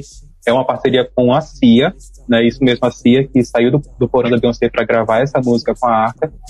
E é, eu sinto para mim que a Arca, ela fez essa música meio assim para dizer: olha, divas pop, vocês não estão me dando muita bola aqui, pois eu vou mostrar para vocês como que essa travestizinha ve- venezuelana consegue fazer música incrível, entendeu? Uma música pop de qualidade, com conceito, sabe? E é incrível a música. A voz da Cia casou super bem, sabe? Com, com, com, com o arranjo da arca. E, enfim, acho que, das- acho que até o momento é a música mais palatável da arca. Eu recomendo muito quem não conhece começar ouvindo essa música. E se gostar, espera pro próximo álbum, então ouve um álbum antigo, né? Porque o próximo álbum, na verdade, é a continuação do álbum antigo. O álbum anterior dela foi Kick 1, aí o próximo vai ser o Kick 2. Hum, arrasou. Hum. Adoro. Arrasou muito.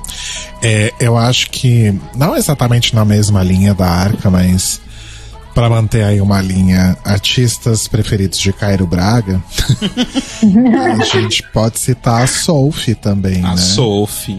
A Ai. Sophie que infelizmente faleceu aí de uma forma meio trágica, né? Ela caiu Sim. do, do telhado, enfim.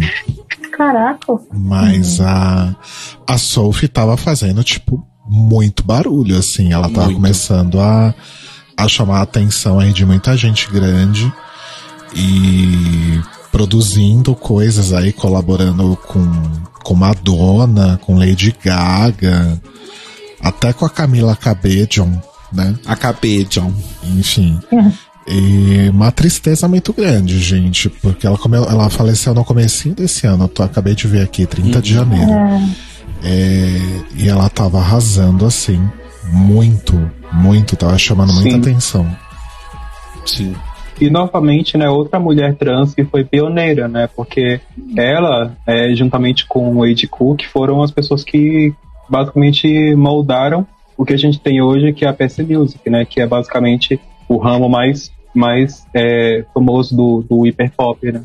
Então, é uma outra mulher trans pioneira, né? No caso, ela, diferentemente da, da Wendy, né? Que era americana, ela, no caso, já é escocesa, né? E aí, ela basicamente ela veio, teve uma, um- um- um- uma estadia muito curta, né? Como se diz, na, na carreira dela, né? Só teve um álbum, né? E al- um, as outras singles que saíram aleatórias. Mas ela deixou a marca dela que vai ficar para sempre na música. E ela, e ela marcou demais o como é feita a música eletrônica é, de uma maneira pop. Como que isso pode ser feito, né? Ela, ela criou um case de sucesso que é seguido até hoje, que eu imagino que vai ser seguido por muito tempo, porque ela entregou demais, enfim.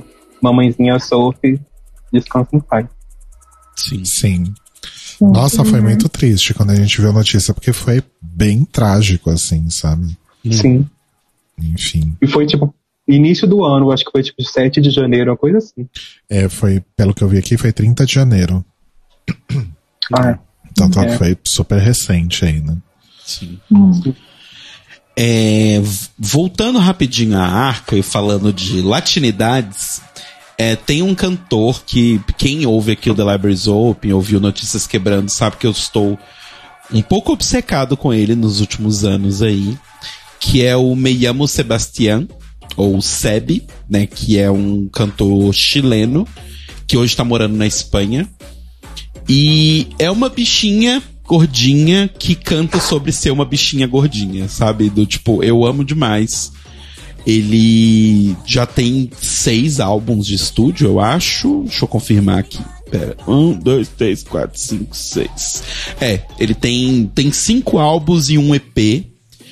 E ele, tipo, eu, eu, eu consigo me identificar muito com ele, porque ele canta sobre coisas que parecem palpáveis. Porque eu acho que o problema, às vezes, que eu tinha de me ligar, às vezes, com, com cantores LGBTs e que cantavam sobre ser LGBT, é que às vezes é muito no campo do poético e não muito no campo sobre a vida normal, sabe?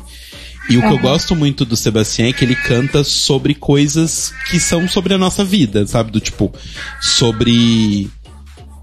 Sei lá, tô fumando um cigarro na cama depois de transar com o cara, sabe? Ou do tipo, encontrei um ex-namorado na rua e o ex-namorado comentou que eu engordei.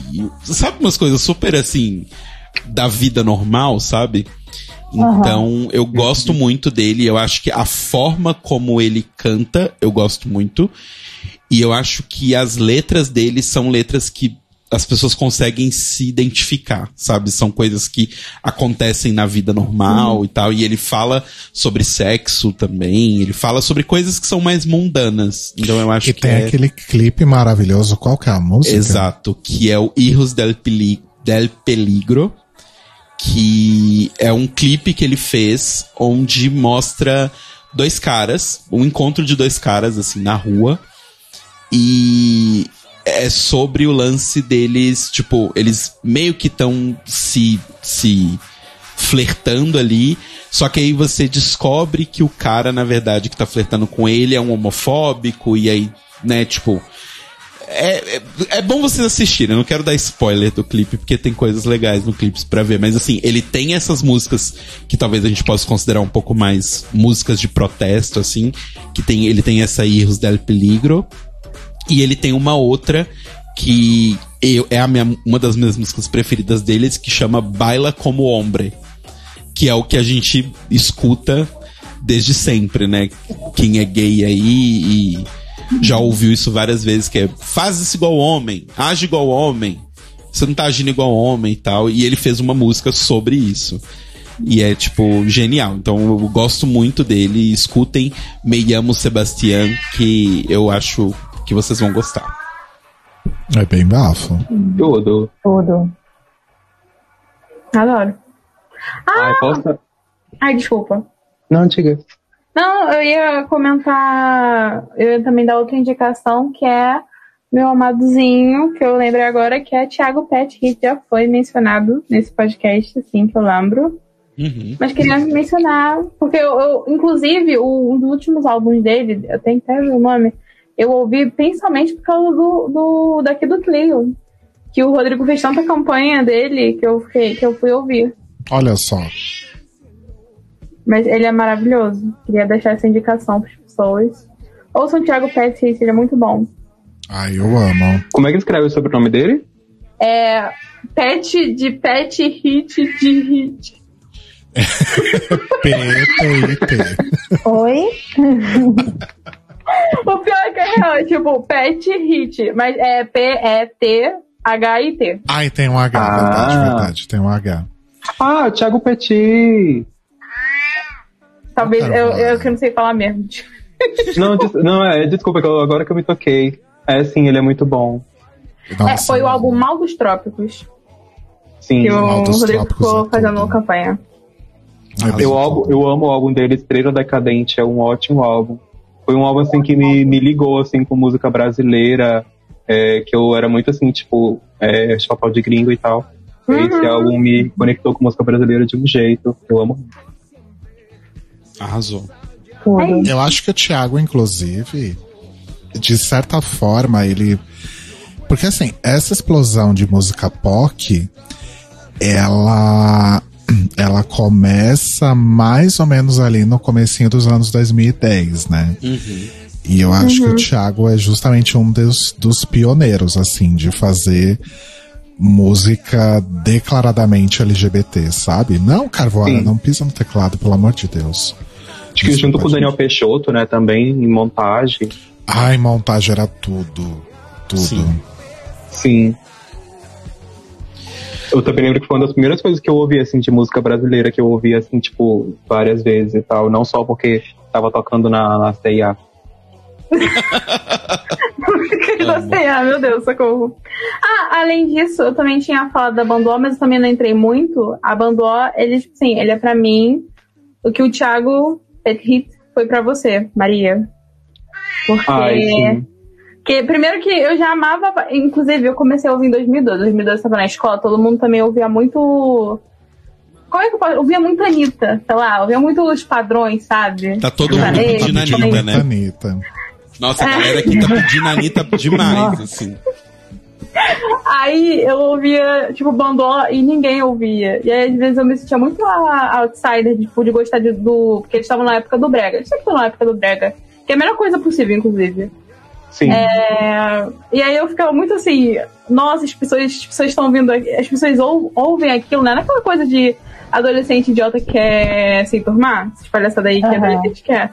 E aí eu ficava muito assim, ai, eu- ah, o que que você ouve? O que que você ouve? Eu fico, ah, não, nada, não, sabe? ah." Aí, aí em casa ela rebolando o rabo com faz war e shake de amor. Amo. Amo. Ah, a gente tem que citar aí uma, uma, uma banda que acho que também começou essa coisa das bandas LGBTs ou que falam sobre assuntos mais queer e tal. E que foi basicamente o produto de exportação do Brasil aí, que foi o CSS, né? Ah, demais. Sim. Muito. A Lala, ícone da, hino da MTV Brasil. Exatamente. Aí vou até colocar aqui. Luva de pelica. Sim. Sapacaixa. Tocava cinco Grécia, vezes ao dia. Diz qual o nome? O Cansei de Ser Sexy. Ah, nossa, que nome foda. Não sei Ai, de ser sexy. Deus. Não entrou a música. E é muito louco porque elas fizeram mais sucesso, tipo, na gringa do que aqui, né? Aí, tipo, é um negócio muito estranho. A gente vai ver, tipo, o Instagram da Love Fox. Aí ela faz, tipo, coisas em português para as pessoas brasileiras e coisas em inglês para os britânicos. Que Porque, sim. se eu não me engano, acho que foi no, na Reino Unido, né? Que eles fizeram muito sucesso, né? Elas, É. Ah, Elas explodiram muito. Elas, elas fizeram coisa em muito, muito. Nossa, no mundo todo. Elas fizeram Sim. muita turnê nos Estados Unidos e Europa de, de forma geral. Acho que fizeram Japão também. Foi, foi babado. Acho que a única, a única outra banda brasileira que tinha tido esse mesmo alcance até então era o Sepultura. Mas, É, e, e tirando o MPB É. velha, né? Do tipo João Gilberto, essas coisas assim. Foi João Gilberto, depois Sepultura e depois CSS. e agora a Pablo. Ah, Chupa essa. pode falar. é uma boa eu progressão. fico muito, às vezes, meio triste tipo, de, de, de ver que o produto nacional ele é muito valorizado lá fora, mas aqui dentro não é tão valorizado. Eu sempre falo isso, todos os dias da minha vida. Eu sempre falo, ah, pô, produto nacional muitas vezes não é valorizado no próprio país, sabe? Uhum. Aí eu Ah, fico nessa, eu fico polêmica? nessa bad. Pode, à vontade. É, Aqui é feito pra polemizar. Nem lá, meu, é, programa, nem meu programa eu já tô falando isso. É porque, tipo, eu, eu, eu- Tem coisa assim que a gente sempre fala, né? E aí a gente Uhum. internaliza. Aí, aí esses dias eu parei pra pensar justamente sobre isso. Aí eu lembrei de uma estatística que teve uma vez, acho que foi do Spotify, se eu não me engano. O Brasil é o país do mundo que mais ouve música própria, mais do que o próprio Estados Unidos. Então, tipo, a gente Sério? ouve muito a nossa própria música. O negócio é que a gente tinha muita coisa que ficava muito por obscuro, assim, sabe? Que não Uhum. conseguia chegar ao mainstream. Que aí, no caso, é o boom que a gente tem hoje da, da, da música pop brasileira, né? Que isso conseguiu chegar no mainstream, toca na Globo, a Pablo lá, como é, Louro José da, da, do Amor e Sexo, né? E é isso aí. Mas, Maria, isso, tendo que trocar, trocar as letras das músicas. É, Sim. é um trabalho. mas Maria, essa, Triste essa- nessa solidão. Isso é, é- é Spotify de uma, de uma forma geral, independente de gênero de música? Eu não lembro qual, qual foi o recorte. Não lembro nem se foi Spotify mesmo ou se foi tipo um recorte global, tipo Billboard. Mas eu lembro que parece que o Brasil era um dos lugares que mais ouvia com força a música local. Ah, mas se a gente posso, posso ad- adicionar mais uma camada de polêmica aí? Sempre. Ai, meu Deus. À vontade. Claro, é pra ser polêmico. mesmo. Cebola de polêmica. Se a gente Cebola for- da Outback de polêmica. Delícia, Ai. inclusive, saudade. Deu vontade. É, se a gente for pensar, talvez, vamos considerar que isso seja Spotify, e de uma forma geral, sem nenhum recorte de, de gênero musical, de nada, eu apostaria que o Brasil chega nessa posição por causa do sertanejo. É, Faz um certo sentido. Uhum. pagode. Sertanejo funk é bem grande. Mas acho que principalmente sertanejo, gente, porque é, eu não sei se vocês é, curtem alguma coisa de sertanejo tal.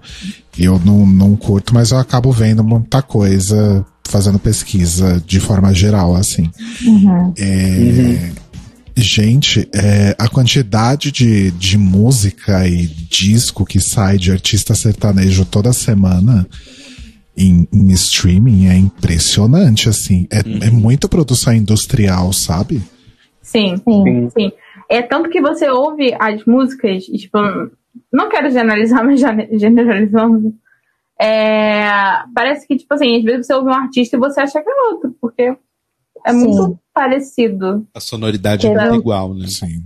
É, e teve uma época até que que era, tipo, comum eles falarem o próprio nome na letra da música. Tipo, ah, não sei o que lá do Luan Santana, fulano de tal de não sei o que. Aí é assim que a gente sabia quem é que cantava a música. E ainda tinha Sim. gente que confundia.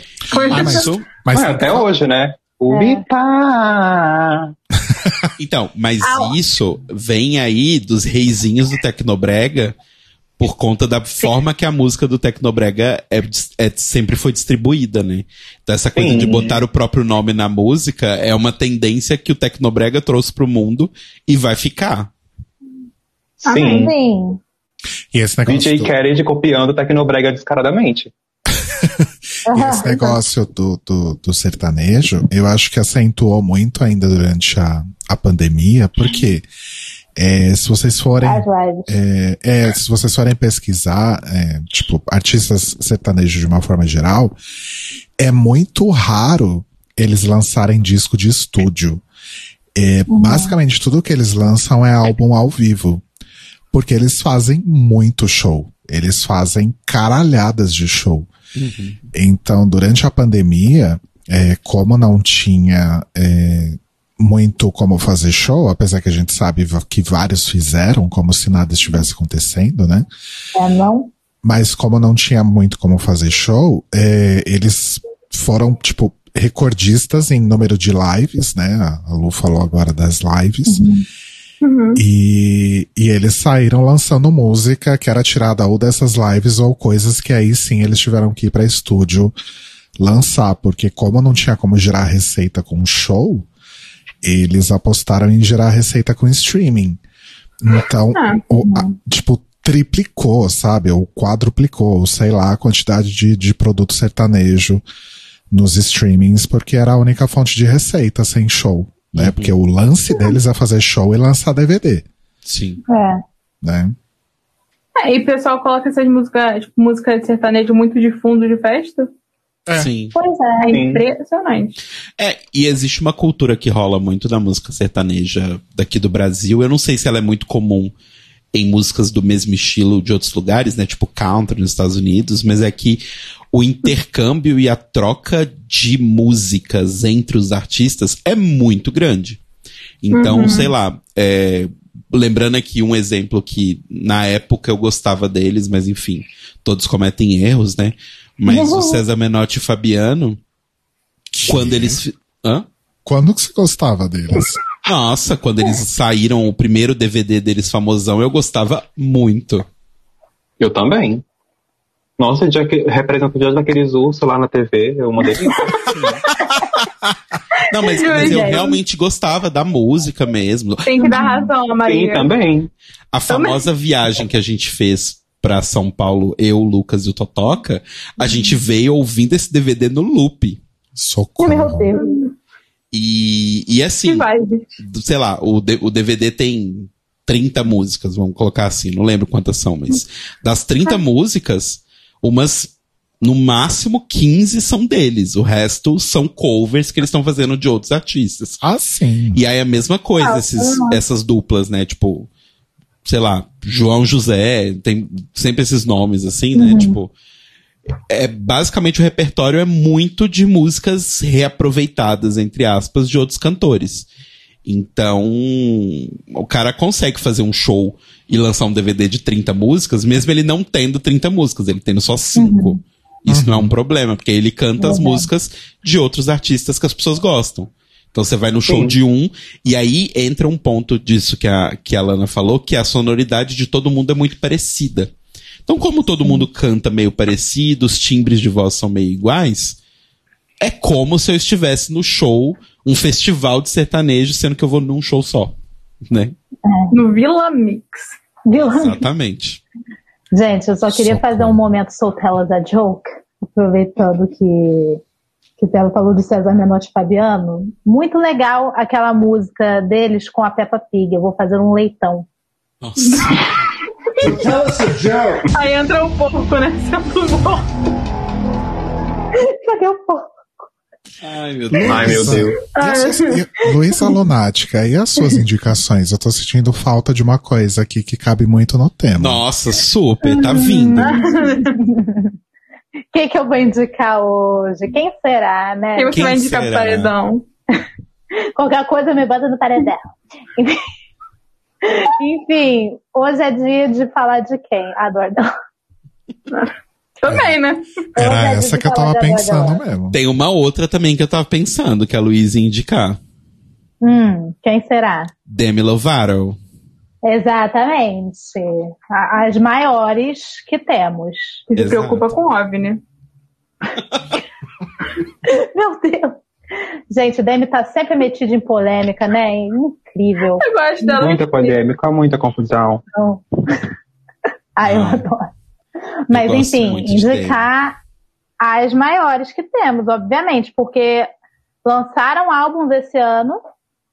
A Dor lançou o Dirty Laundry, que é maravilhoso. Demi lançou o que tem um nome enorme que agora. Peraí, como é que é? Dancing with the Devil. The Art of Starting Over. É um nome enorme. O, o nome do álbum da Demi é maior que a minha autoestima. Mas ok. É. Mas é isso. Inclusive, esse clipe é muito bom. Álbuns incríveis, indico a todo mundo. Ouçam, deem stream. É Arrasou, amiga. Mas eu gosto Ah, eu muito posso de dar uma Demi indicação? também, gente. Pode? Tá, o, agora voltando para a questão internacional, né? É uma dica de uma dupla que, assim, eu tenho muito costume de ir lá no Spotify, é, artistas LGBT. Aí eu vou lá vendo aleatoriamente qualquer coisa. E aí nisso, às vezes, descubro coisas muito boas. Descubro coisas muito boas. E uma dessas coisas que eu descobri foi uma dupla sul-africana chamada Faca, com um K no lugar do C. E é uma dupla que eles fazem é, música é, meio assim eletrônica, meio vogue, assim, sabe? Que negócio meio house. É, só que tem o diferencial, como eles são da África do Sul, cantam em Zulu.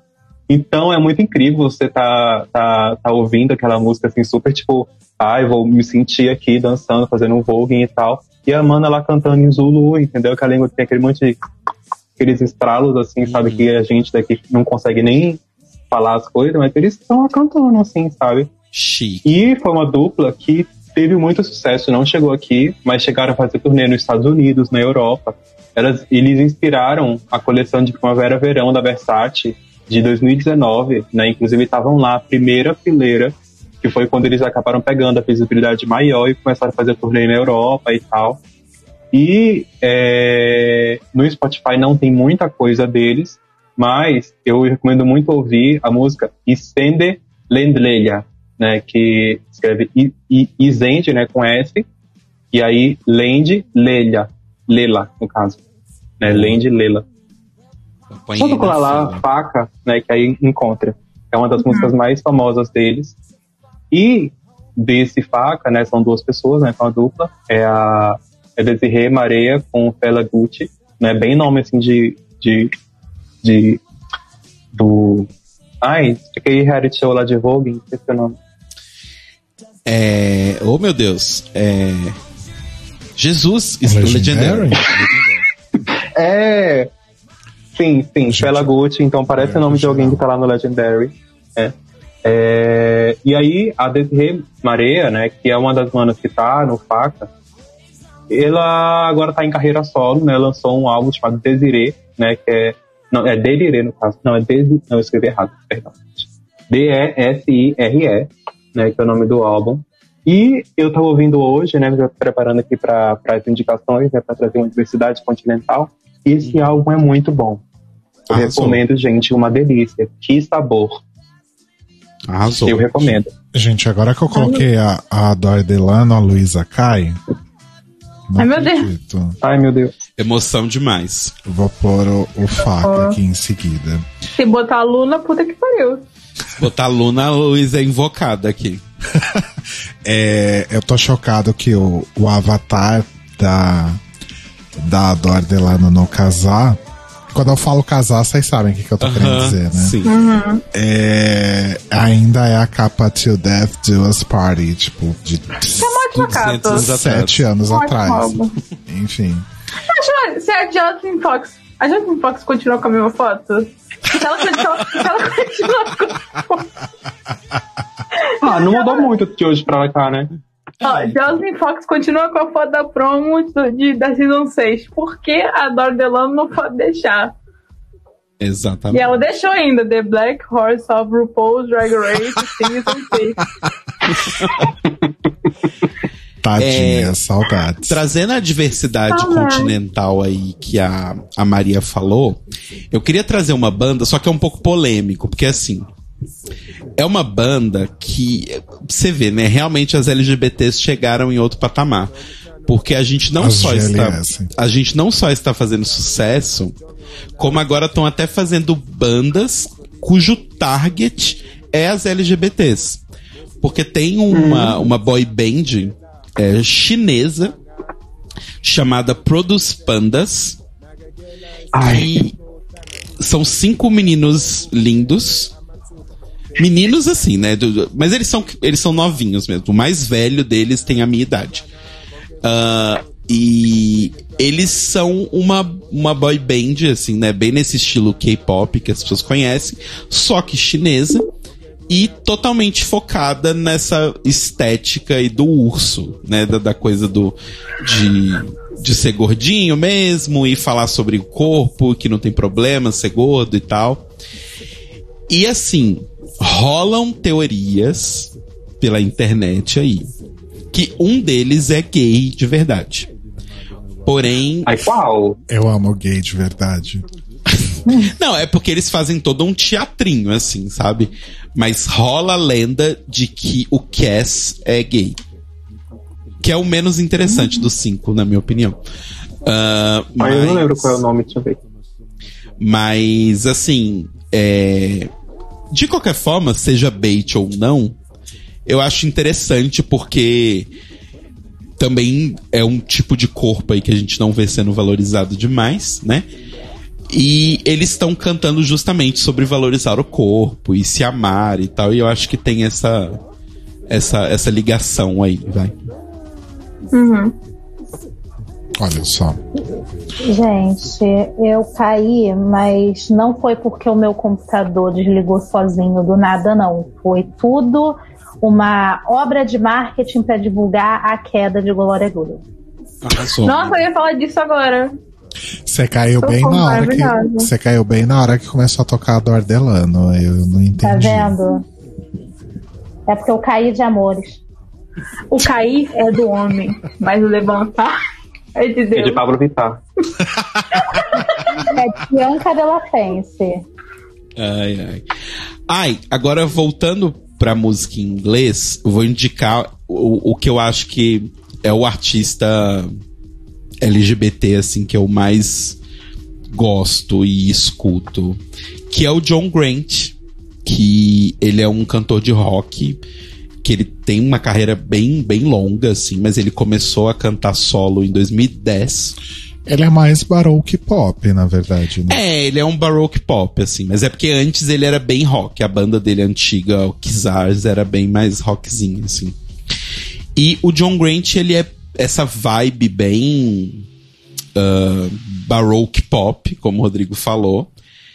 E ele tem músicas maravilhosas e ele, assim como o Sebastião que eu tava falando mais cedo, ele também canta sobre a vida LGBT, assim, sabe? É muito direto as letras. Ele fala sobre sexo, ele fala sobre ele ter dormido com um cara. Então, eu gosto dessas músicas mais terrenas. Assim. Inclusive, ele lançou disco novo esse ano, que eu ouvi. Ouvi uma vez só, mas eu, eu tenho um problema com os discos do, do John Grant, que é quando eu ouço a primeira vez, eu normalmente não gosto. Aí eu escuto uma segunda, uma terceira e eu amo. Então eu tô, tô dando um tempinho ainda pra digerir e depois vou ouvir de novo. Mas eu aconselho que vocês ouçam tanto o disco novo quanto o primeiro disco dele, que é maravilhoso, que é o Queen of Dem- Denmark. Inclusive, escutem a música Queen of Denmark, que é muito linda. Adoro. Ah, e uma coisa legal também do John Grant que eu tinha esquecido de falar é que ele, além de ser assumidamente gay, ele é assumidamente HIV positivo. E ele canta sobre isso nas músicas também. Ele é sempre muito aberto, muito direto quando ele fala sobre esse assunto. Então, também eu acho bem legal. Uhum. Arrasou. Gente, Ó. eu ia Gente. perguntar o que vocês acharam real de A Queda da Glória Groove. Eu não ouvi. Eu gostei. Eu também não. Eu não ouvi também. Eu só vi gente falando merda, né? Porque as pessoas não entendem o que significa a música aparentemente. Padrão, né, gente? Mas eu gostei muito, porque, principalmente da letra, eu fiquei pensando muito na letra. Porque tem muita gente relacionando com a Glória Groove na época que ela defendeu, a Carol Conká e tal. Mas eu peguei me relacionando com essa música, tipo assim, relação pessoal e sobre sociedade em si. Porque, assim, o fato é, a gente, como ser humano, é bem podre. A gente gosta de ver quando o pessoal, tipo, sobe e fica famoso, e principalmente quando a gente gosta da pessoa. Sim. Mas quando a pessoa cai, a gente fala mal e chuta a pessoa, de um jeito assim que espanca a pessoa, basicamente. Uhum. E a gente gosta. E aí, assim, parece que as pessoas, as pessoas falam mal da música e elas não veem que elas estão reproduzindo o mesmo comportamento que a música tá criticando. Eu, se fosse a Glória, eu estaria agora vendo esses comentários, tomando um chazinho na minha caneca e pensando. Obrigada por provarem meu ponto. É, Ela tá fazendo isso. exatamente. Mas ah, eu, na verdade, eu não ouvi a música, mas eu vi uma repercussão mais positiva do que negativa, na Eu verdade. também. É porque eu vi o negativo no Twitter, que o Twitter é. Ah, É. sim. Ah, mas o Twitter é uma coisa à parte, né? O Twitter é um universo Uhum. diferenciado. E eu acho muito bom que essa, essa música é boa pra ver com o clipe, porque o clipe tem um visual que, que eu fiquei assim, Sim. babando. Enfim. Vamos fazer É. então uma. Pra gente ir encaminhando pro final, então vamos fazer uma última rodada de indicações cada um? Vamos. Tá, eu vou começar então com. Vou falar duas, tá? Mas é bem rapidinho. É, A primeira é uma das minhas bandas preferidas, que é o Off Montreal. ah, que não, nunca foi necessariamente uma banda ah, com uma posição ou, ou um conteúdo, músicas é, de fato queer até um tempo atrás, porque o Kevin. Ai, arrotei, desculpa. Porque o, o Kevin Barnes, que é o, o, o dono da banda, digamos assim, literalmente, ele se reconheceu como uma pessoa não binária, alguns anos atrás. E ele passou a, a investir mais nisso na hora de fazer as músicas nos últimos discos, sabe?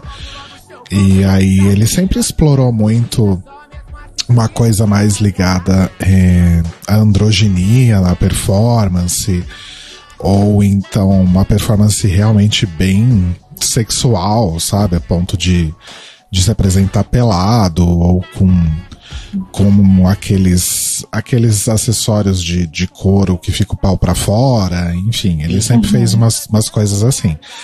Mas aí depois ele começou a se é, a caminhar aí para outros lados, né? Ele começou inclusive até a fazer apresentações em drag.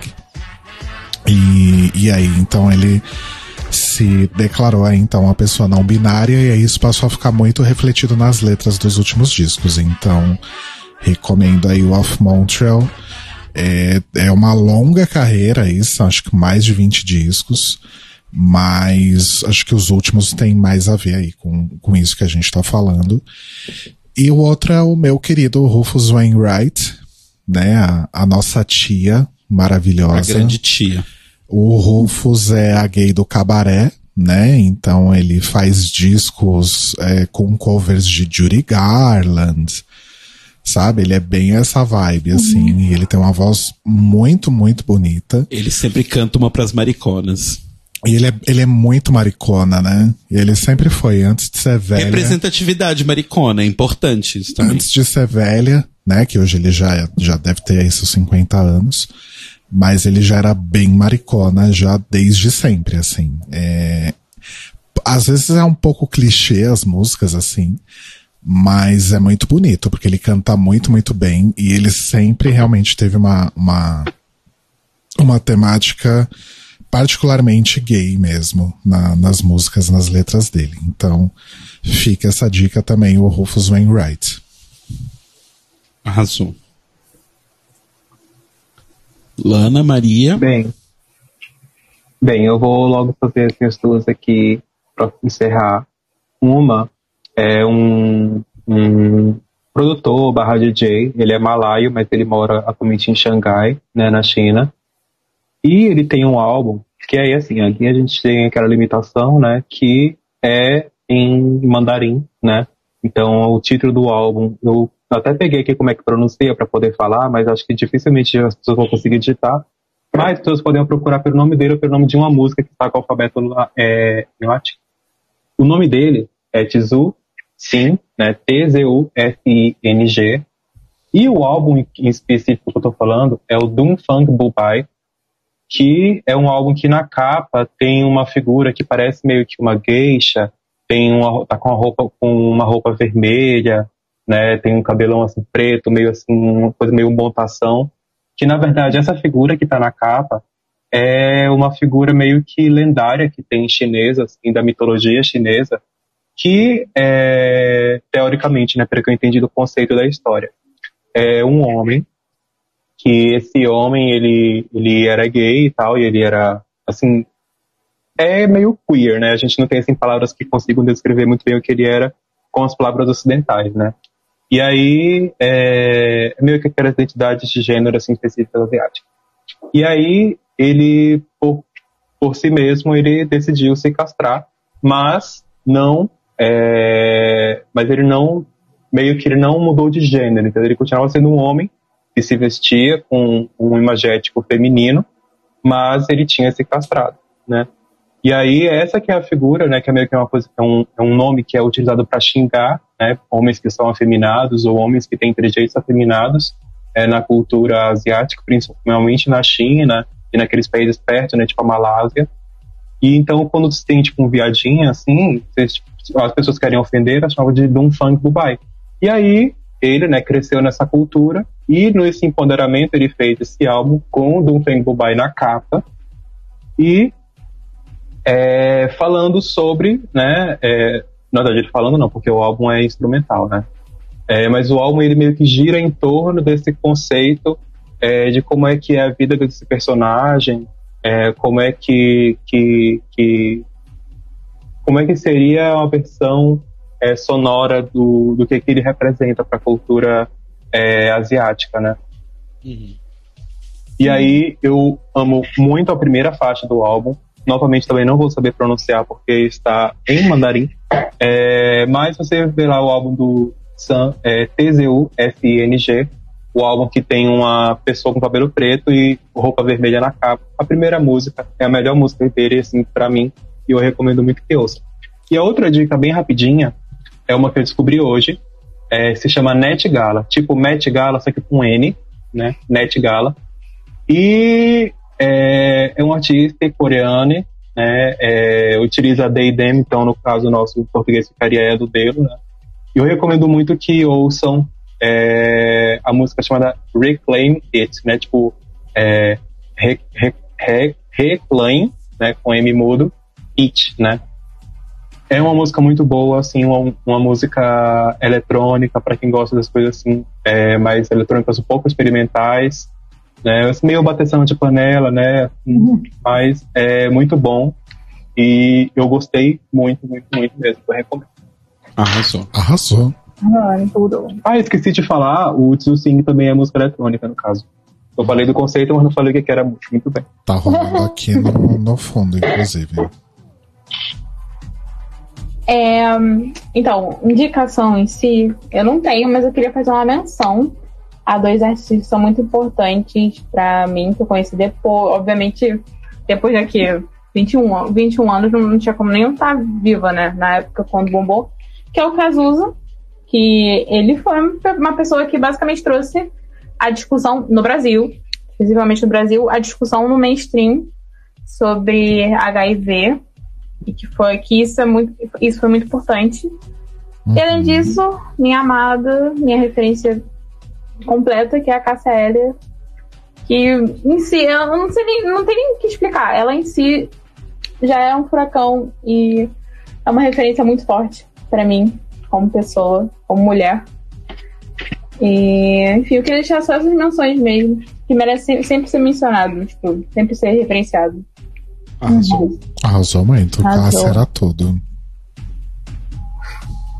Luísa Lunática.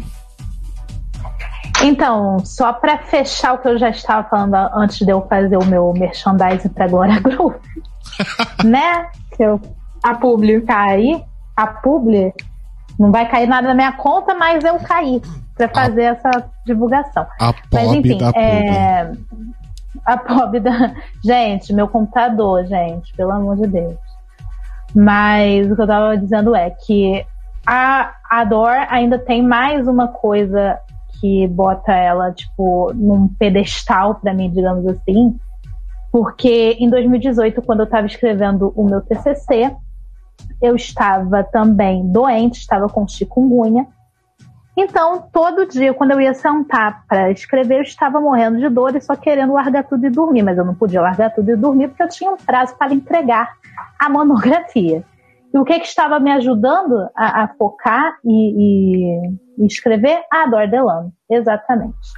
Então, assim, é aquele negócio. Tem até dedicatória para ela no TCC, inclusive. Olha só. Hum, mas uma outra coisa que eu queria falar é de uma boy band que eu descobri no TikTok, que se chama The Other Direction.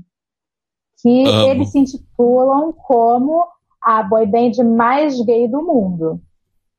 E uma das músicas deles que eu acho que até o momento é a única, né, que eu, que eu vi na, nos streamings é Girl, You're the Best.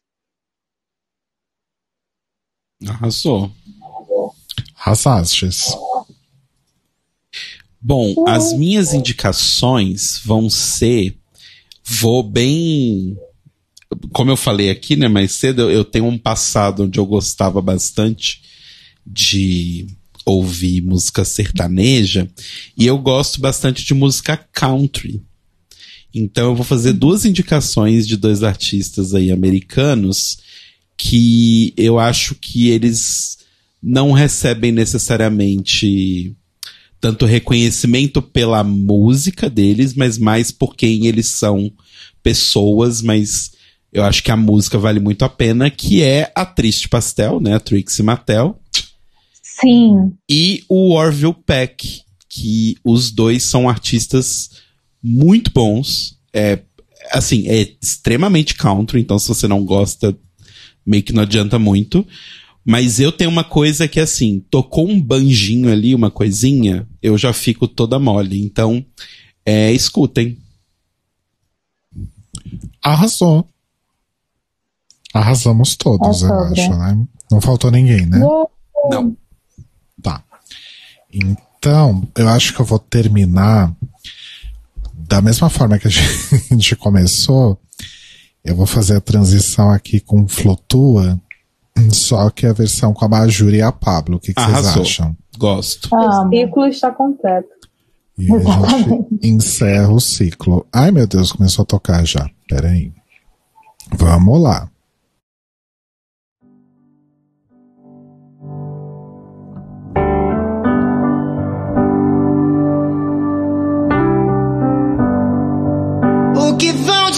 Nós?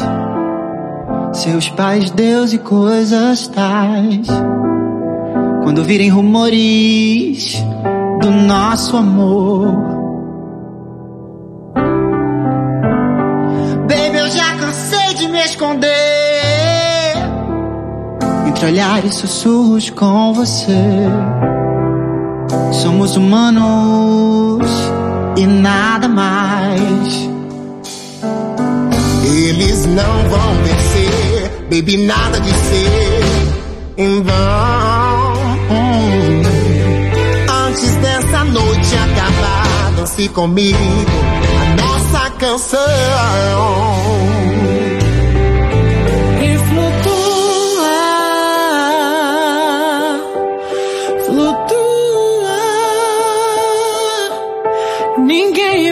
Poder querer nos dizer como amar. E flutua,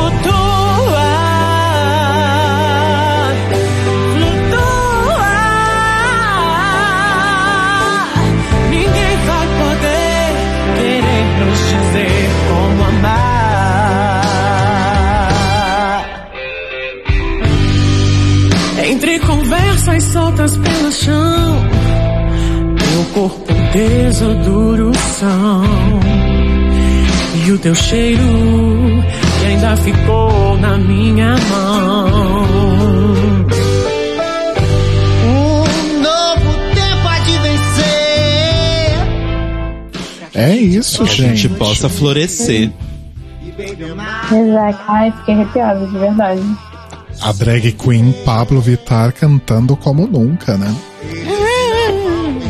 A Pablo Vilar. Você quer bolo, Márcio Vitor? Foi bafo, gente. Acho que arrasamos. Acho que a gente, Arrasamos. a gente conseguiu falar de bastante coisa. É, e uma coisa boa, né? A gente falou de bastante artista é, internacional, de vários momentos, vários lugares, vários estilos. Mas acho que a gente falou principalmente de artistas nacionais, né? E isso é muito bom, né? Mostra que realmente a gente tem muita coisa legal aqui quando a gente fala de música e representatividade LGBTQIAP+, né? Sim. Então arrasamos, Mores. Maria e Lana, obrigado por mais uma participação brilhante de vocês duas. Arrasaram demais. Se o trio fosse existir por mais tempo, a gente chamava vocês para ser elenco fixo, a louca. Adoro. Aí aceitaria na hora. Eu também.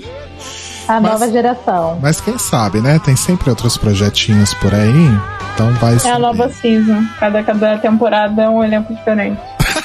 Gosto. Vem aí o Trump Queers também. Sim. Cara, isso seria uma- um ótimo nome de série, real. Eu amo. Mas obrigado mesmo, amores. Vocês arrasaram demais. É, Maria, deixa aí seu recadinho final, suas redes, onde as pessoas te encontram, para falar mais sobre música e outras coisas. Bem, gente, meu recado final é bebam água, se hidratem, faz bem para a pele e para a saúde. É, e também, se vocês gostaram de me ver aqui falando sobre música, que é, digamos que é o meu assunto favorito. É, às vezes muda, às vezes acaba virando outro assunto, mas é o mais recorrente no top 1 de assuntos favoritos. Então eu falo sempre muito sobre música, às vezes também sobre outras besteiras, é, no meu Twitter e às vezes no meu Instagram é, que ambos são Eita Maria Lua. Então, quem quiser me ver falando sobre, sobre música ou sobre outras coisas, eu tô lá. Né? De vez em quando eu faço, às vezes eu faço uma thread de reação para um álbum novo que está sendo lançado. Mas é aquele negócio, né? Como não tenho engajamento, porque eu sou uma micro é, influencer com um público de 100 pessoas, então tá difícil, né? Manter o compromisso, mas a gente vai tentando. Arrasou sobre muito. É sobre. É sobre. É sobre. Arrasou. É, Lana, você, seu recadinho final, suas redes, projetos, shows. Ai, meu recado final é abram o OnlyFans. Tá me tirando a e fiquem ricos. Não, falando sério, é, meu recado final é. Eu não sei mesmo. Sejam felizes, eu não sei mesmo o que dizer. As minhas redes sociais são Lana Senhor Del Rey. É, no Instagram, no Twitter, Deus e o Mundo. É, no Twitter eu fico reclamando da vida. No Instagram vocês podem me chamar sempre quiserem. E o meu. E sempre posto rios de gato e de coisa fofa no, no meu Instagram também. É, é isso. E hum, também tem o arroba, meu projeto arroba pop na veia oficial, em que eu gosto de falar sobre cultura pop. E eu falo sobre música, livros, só que atualmente tá parado, porque a vida de tentar se formar tá horrível, mas terminando o semestre e Deus quiser eu passar no TCC, eu vou voltar com tudo. Então sigam, se vocês gostarem. E se quiserem me chamar pra conversar, falar qualquer coisa, desabafar. Eu só não sou psicóloga pra poder resolver problema, mas tirando isso, quem quiser, o que sobre o que quiser. É, podem chamar, só não prometo que eu vou responder na hora. É isso. Arrasou. É sobre. Arrasaram. Luísa, seus recadinhos finais. O meu recado de hoje é: cuidado com o esmalte vermelho. Eu tava esperando esse momento. Cuidado Finalmente com o chegou. esma- Pois é, cuidado com os esmalte vermelho, senão você vai fazer uma lambança. Mas eu vou contar essa história depois melhor lá no meu Twitter, que é arroba ThatOneLuiza, que assim como o meu Instagram também é arroba ThatOneLuiza, e o meu TikTok também é arroba ThatOneLuiza. E sabe o que, é que não é arroba ThatOneLuiza? Meu canal no YouTube, que é o Lunática. E amanhã tem vídeo com que ódio. Olha, arrasou. Eu acho que essa história do esmalte rende o processo de recuperação da calça, talvez. Sim, Rende aí uns stories, uns reels, talvez. sim. Até o meu computador foi vítima, mas ele já passa bem. então. Até ele tá vermelho. Ele tava. Marcelo Caetano. Olá, eu ah, queria convidar vocês mais uma vez para conhecerem aí o mais um podcast de casal, podcast que eu faço com meu querido marido e esposo Rodrigo Leite Cruz. E para também falar para vocês que agora a gente está fazendo lives e gravações ao vivo lá na Twitch. Inclusive esse sábado tivemos uma aula de Rodrigo Leite Cruz sobre a história do Manic Street Preachers. Ai, bondade sua. Então, caso você não conheça o Menix aí e queira ouvir mais da gente, entra lá. É, você pode procurar tanto na nos seus lugares aí de ouvir podcast por mais um podcast de casal, ou você pode ir na twitch.tv barra mais um numeral pod casal. Arrasou. Você não vai falar as suas, suas, suas redes Ah, eu sou o Telo Caeto, gente, procura aí. Aí. com Se TH, com TH e dois L's. Isso, T-H-E-L-L-O-C-A-E-T-O Arroba, barra, arroba. barra arroba Telo Caeto. É, eu sou arroba Leite Cruz no Twitter e no Instagram. Reitero aí esse convite para vocês ouvirem mais um podcast de casal e acompanharem a gente na Twitch também. Segue lá, né? Aciona a. é, liga lá o sininho para receber as notificações. É, é assim que fala? Isso.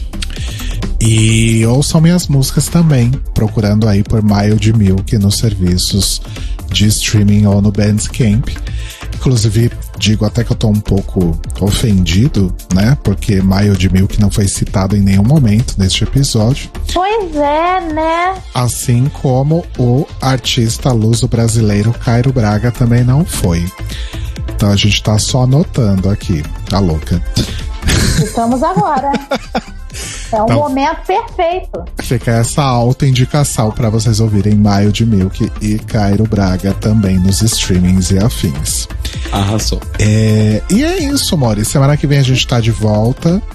A gente vai fazer mais um encerramento de ciclo aí semana que vem. Porque a gente vai falar sobre a segunda temporada de Drag Race Thailand. A gente só tinha falado sobre a primeira até então, em 2019, se eu não me engano. Uhum. Então a gente encerra essa pendência aí, porque Drag Race Thailand merece, né? É, eu e Telo vamos assistir pela primeira vez, não sei se a Luísa já viu. Eu não consegui terminar nem a primeira, eu vou correr. Eu tinha a, marato a multimaratona de Luísa Lunática. Essa semana é só reality show, fé em Deus e DJ. E, enfim, apoiadores que tiverem assistido Drag Race Thailand 2, por favor, venham nos ajudar, porque vamos precisar, tá? Sim. Sim. É, falando nisso, Lana e Maria fiquem aí super à vontade pra voltar mais até o final da temporada. Vocês viram que o pessoal lá tá meio desanimado, né? Acho que tem uma galera que é um pouco tímida, tem uma galera que talvez não, não se identifique muito com os temas, mas vocês estão lá sempre batendo é, presença, então fiquem à vontade para voltar mais vezes também até o final da temporada, já que agora oficialmente faltam só nove episódios. Oh. Cadê a bomba? O Roberto, Carlos, o Roberto Carlos está mais perto do que vocês imaginam. Ah, não! Roberto Carlos, participação Glória Cruz. Gente, tem- só, Elas cantam Roberto Carlos. É, Sim. E, gente, eu só digo uma coisa: o último episódio do Clio vai ser um grande surto coletivo, Vai. tá? Ai, eu, meu Deus. eu só digo Eu isso. vou ter que comprar outro esmalte vermelho. É, é- é essa vibe. Vai ser um surto O último coletivo. episódio do Clio vai ser todos os apoiadores gritando um com o outro. A gente vai fazer o Squid Game dos apoiadores. Olha, eu só digo que eu tô aqui cogitando a hipótese de assinar o, o Google Meet por um mês para ter a possibilidade de ter até 100 pessoas na mesma call. Só estou só tô adiantando Todo mundo isso. com um vídeo. Só tô adiantando isso aí, por enquanto. Vem aí. Vem aí. Vem aí. Mas é Vem, isso, vem, amores. vem. Então a gente volta semana que vem. E obrigado, Lana. Obrigado, Maria, mais uma vez. E boa semana, amores. Beijos. Mua! Beijos! Beijinho. Beijo. Where my people at? Where my people